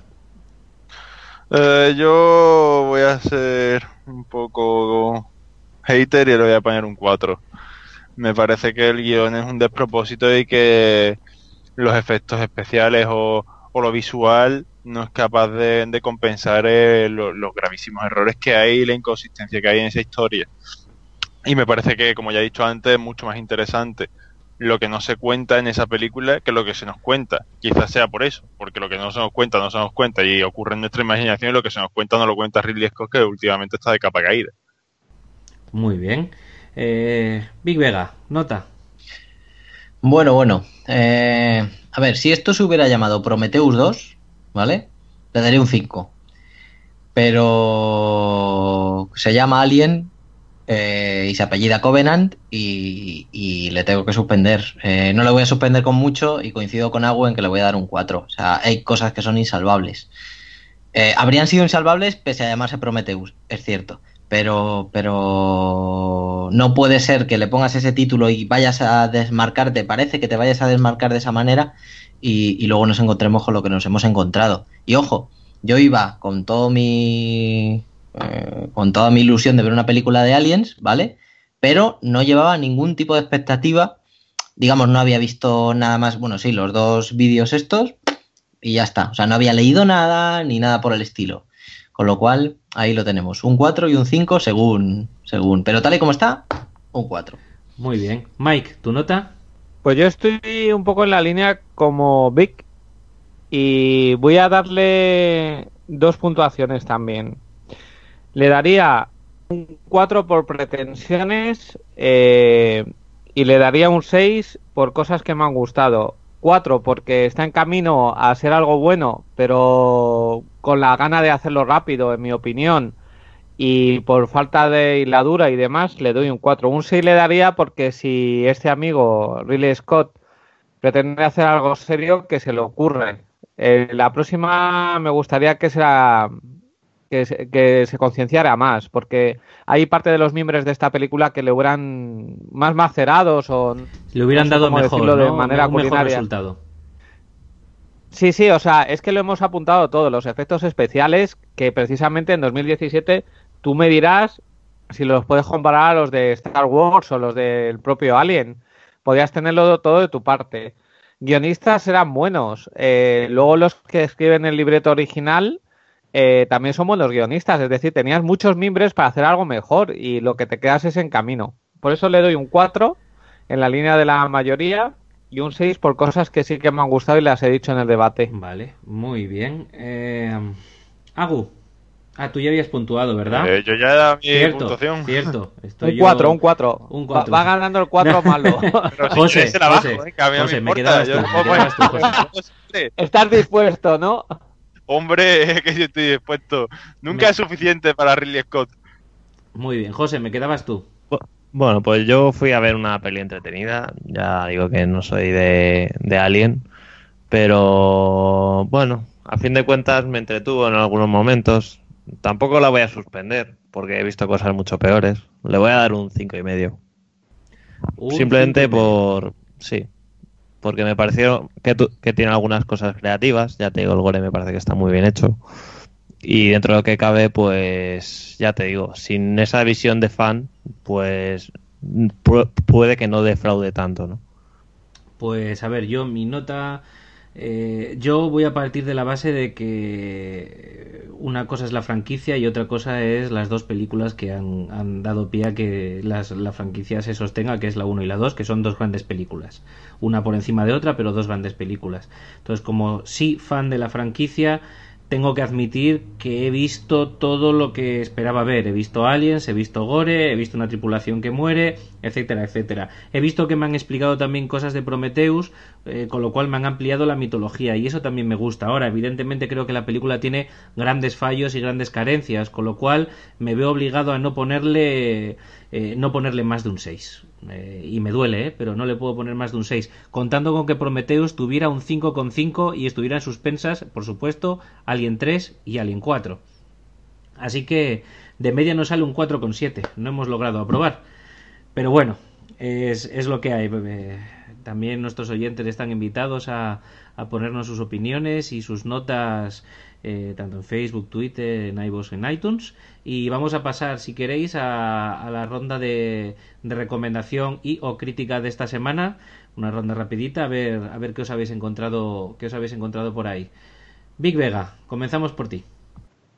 Bueno, eh, este mes me, me han dado una gran noticia y es que va a haber segunda temporada de una serie que me gustó bastante este año pasado, que es El Exorcista. Eh, es de la Fox, se puede ver en HBO España actualmente y básicamente eh, es el, empieza como el típico caso de exorcismo, pues en el que un joven sacerdote le ayuda a otro más experimentado, vamos, no suena, ¿no? Eh, pero la cosa empieza a cambiar, no voy a decir mucho más, ¿no? Hay algún giro curioso por ahí y la cosa empieza a cambiar y, y todo parece orientarse hacia un tema de conspiraciones y demás. O sea, algo más, con algo más de, chicha y algún, algún girillo por ahí, que no voy a decir. Eh, solo decir que aparece Gina Davis, que, todos los conocemos por Telma y Luis. Y ojo, va a salir en Beetlejuice 2. Ahí lo dejo. Eh, ben Daniels, que salió en House of Cards hace, hace más bien poco, la temporada pasada me parece que fue, y Alfonso Herrera, que hace de sacerdote jovencillo, que, ojito, salió en Rebelde, que era una, una especie de, de, de, de, cosa así para adolescentes mexicanos y tal. O sea, que eso, que eso nos, nos disuada, que la, que la serie está muy bien, la verdad. Sí, yo, yo también la recomiendo. La he visto y tiene, sobre todo, un giro en las localizaciones a lo que estamos acostumbrados de la película, que es bastante interesante. Uh -huh. yo, yo la recomiendo. Bueno, pues por alusiones, José, tu recomendación o crítica de esta semana. Mi recomendación, pues mi recomendación iba a ser otra serie también, que recientemente hemos recibido la segunda temporada ahí en Netflix, que es la de Sense8 o Sense 8, para quien la conozca así más en español. Eh, y es una serie de, que está escrita y producida por las hermanas Wachowski, junto con Michael Straczynski. Y... Corrijo un momento, son las hermanas, no los hermanos. He dicho hermanas, pero bueno, da igual. Ah, vale, vale. Ah, perdona. Y, y, bueno, ahora mismo tiene dos temporadas, ha salido la, la nueva hace poco. Y sobre todo, para los que os, os, hayáis quedado carentes de buenos personajes en cuanto a este Alien Covenant, recomiendo esta, esta serie porque me parece que es una de las series en las que mejores personajes se han, se han ilustrado y son todos realmente bien construidos y interesantes, dado que es muy, muy importante la interrelación que tienen entre ellos, debido a que tienen una especie de conexión telepática ¿no? entre ellos, y cada uno es de, un, de una cultura, de, un, de una zona diferente del, del, planeta, ¿no? Y es lo que hace que haya jugo y, y tenga una trama interesante con, con, este extraño poder que tienen entre, entre ellos en conjunto. Muy bien. Mike, ¿tu recomendación o crítica de esta semana? Mi recomendación es una película que no he visto, pero me viene rondando la cabeza desde hace tiempo, que es Déjame salir, la de Jordan Peele. Eh, me han dicho que es muy buena, eh, la crítica la pone bien y la verdad es que afortunadamente no me han bombardeado a spoilers ni me, ni yo, me han desvelado parte de yo la si trama. te sirve de algo sí la he visto y la he visto hace tiempo y es una peli que se deja ver muy bien. No me parece un peliculón, pero sí es entretenida y, y bueno, pues eh, a mí yo, yo, yo también la recomendaría. Mm. Por lo que sé es una especie de adivina a quién viene a cenar esta noche como Sidney Poitier, pero una vuelta de tuerca brutal. Sí, un, po un poquito más, un poquito más. Así que bueno, Agu, nos quedas tú para tu recomendación. Pues mi recomendación es una película que ha salido, bueno, son dos cosas. Una es una película que ha salido varias veces esta noche, es la primera de Alien. Si hablamos de Alien, el que no la haya visto o la que no haya, la haya visto está tardando. Es una gran película que se deja ver muy bien a día de hoy, que los efectos especiales siguen, siguen siendo bastante notables y que, que pocas películas consiguen transmitir esa sensación de, de claustrofobia también como lo ha visto la primera de Alien. Y la segunda recomendación es también sobre Alien y es el videojuego que, que salió hace, hace un par de añitos o tres de el Alien Isolation, Isolation. sí, sin duda. Sí. Eh, es un juegazo a todo aquel al que le encanta, al que le guste la, la, mitología de Alien o le gusten los survival horror, porque como survival horror es brutal, eh, de obligada iba a decir compra, pero el que no pueda comprarlo podrá adquirirlo por otros medios. Eh, hay que probarlo. Eh, es un gran juego, se maneja la hija de Ripley. Y sufrirlo, eh, hay que probarlo y sufrirlo. Sí, sí, hay que, hay que probarlo y sufrirlo. Yo confieso que nunca fui capaz de jugar más de media hora seguida porque tengo el corazón un poco débil y, y iba a morirme. Pero es muy bueno, muy bueno. El que le gusten los videojuegos, por favor que lo juegue porque no se va a arrepentir. De hecho, aquel que tenga en su consola, sobre todo si es PlayStation, la cámara, que viene con micrófono, ese juego permite en un formato eh, jugar tanto con la cámara como el micrófono activado. Y, y, bueno, digamos que si tú te metes en una taquilla para que el aire no te vea, si tú te mueves en, en tu sofá, la, el personaje también se mueve y alcanza a ver más o menos, pero lo más interesante es el micrófono, porque si en tu salón se produce cualquier tipo de ruido, ya sea que tosas, que tengas un animal y compañía, que alguien entre, que se cierre una puerta, lo que sea, el alien lo oye, va por ti y te mata y es, es, jugar en un nivel superior incluso a ese juego. Yo eh, lo recomiendo encarecidamente. Es un juego que tiene muchos detalles, que se notó que le pusieron mucho mimo, que se querían alejar de, de la decepcionante entrega de Colonial Marines, que fue el anterior, el anterior juego que sacaron de Alien. Y, y de verdad que, que es un juegazo. O sea, eh, también estáis tardando si no, si no lo habéis probado. Totalmente de acuerdo. A mí me queda. Lo estoy finiquitando ya, de hecho. Eh, bueno, vamos a Una ver, cosita, yo- Sí, dime. una cosita, Jarvis. Eh, a colación de lo del juego, vosotros, los que conocéis el juego, eh, que me pasa a mí también, o lo habéis jugado, cuando salisteis de la película, ¿no, ¿no os pasó por la cabeza el decir, joder, pues tampoco era tan difícil haber hecho una versión del juego en cine? ¿No? Algo parecido. Mm, Porque... Es mucho mejor el juego que la película, sin duda. Por eso, por eso.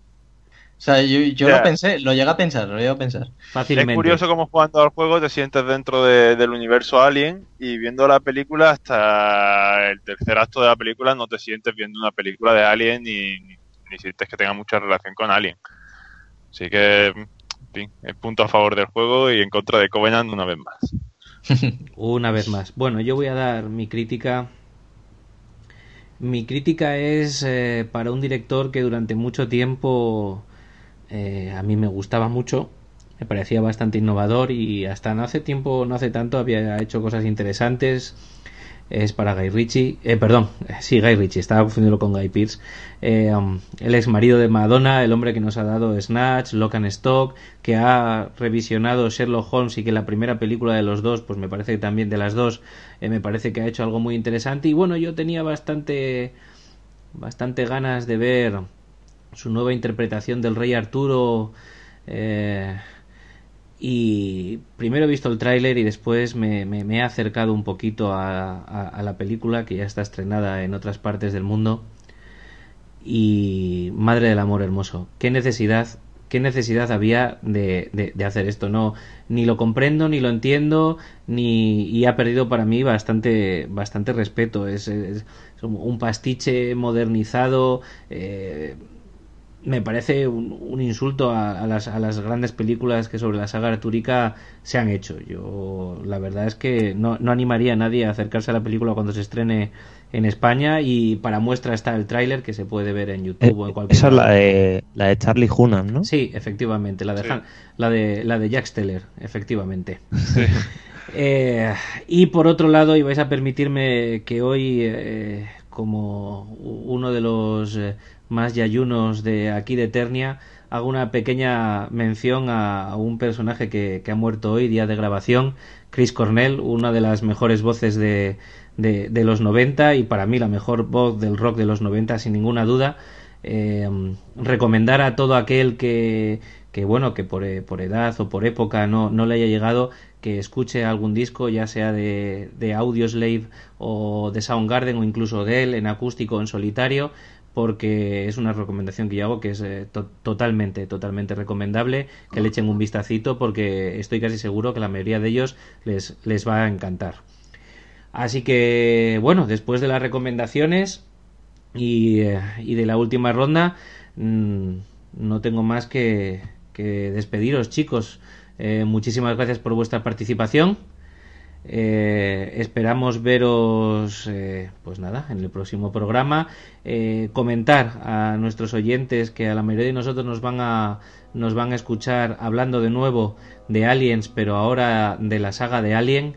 Estamos preparando aquí en Eternia un especial y a ver si en un par de semanitas le damos un repaso bastante importante a toda la saga y seguimos sacando los puñales. Muchas gracias chicos por vuestra colaboración. A ti. A ti. A A ti, un vosotros. Hasta luego chicos y bueno, Hasta a nuestros luego. oyentes eh, eh, darles las gracias por escucharnos, recordarles de nuevo que estamos abiertos a cualquier comentario, crítica, eh, por favor participad eh, con nosotros, venidos a Eternia, disfrutadlo. Recordad que las plataformas para eh, descargarnos son iTunes y iBox. Eh, esperar que os haya gustado, eh, por lo menos más de lo que nos parece que nos ha gustado a nosotros la película. Y sin mucho más, eh, Jarvis también se despide de vosotros. Un abrazo desde Eternia.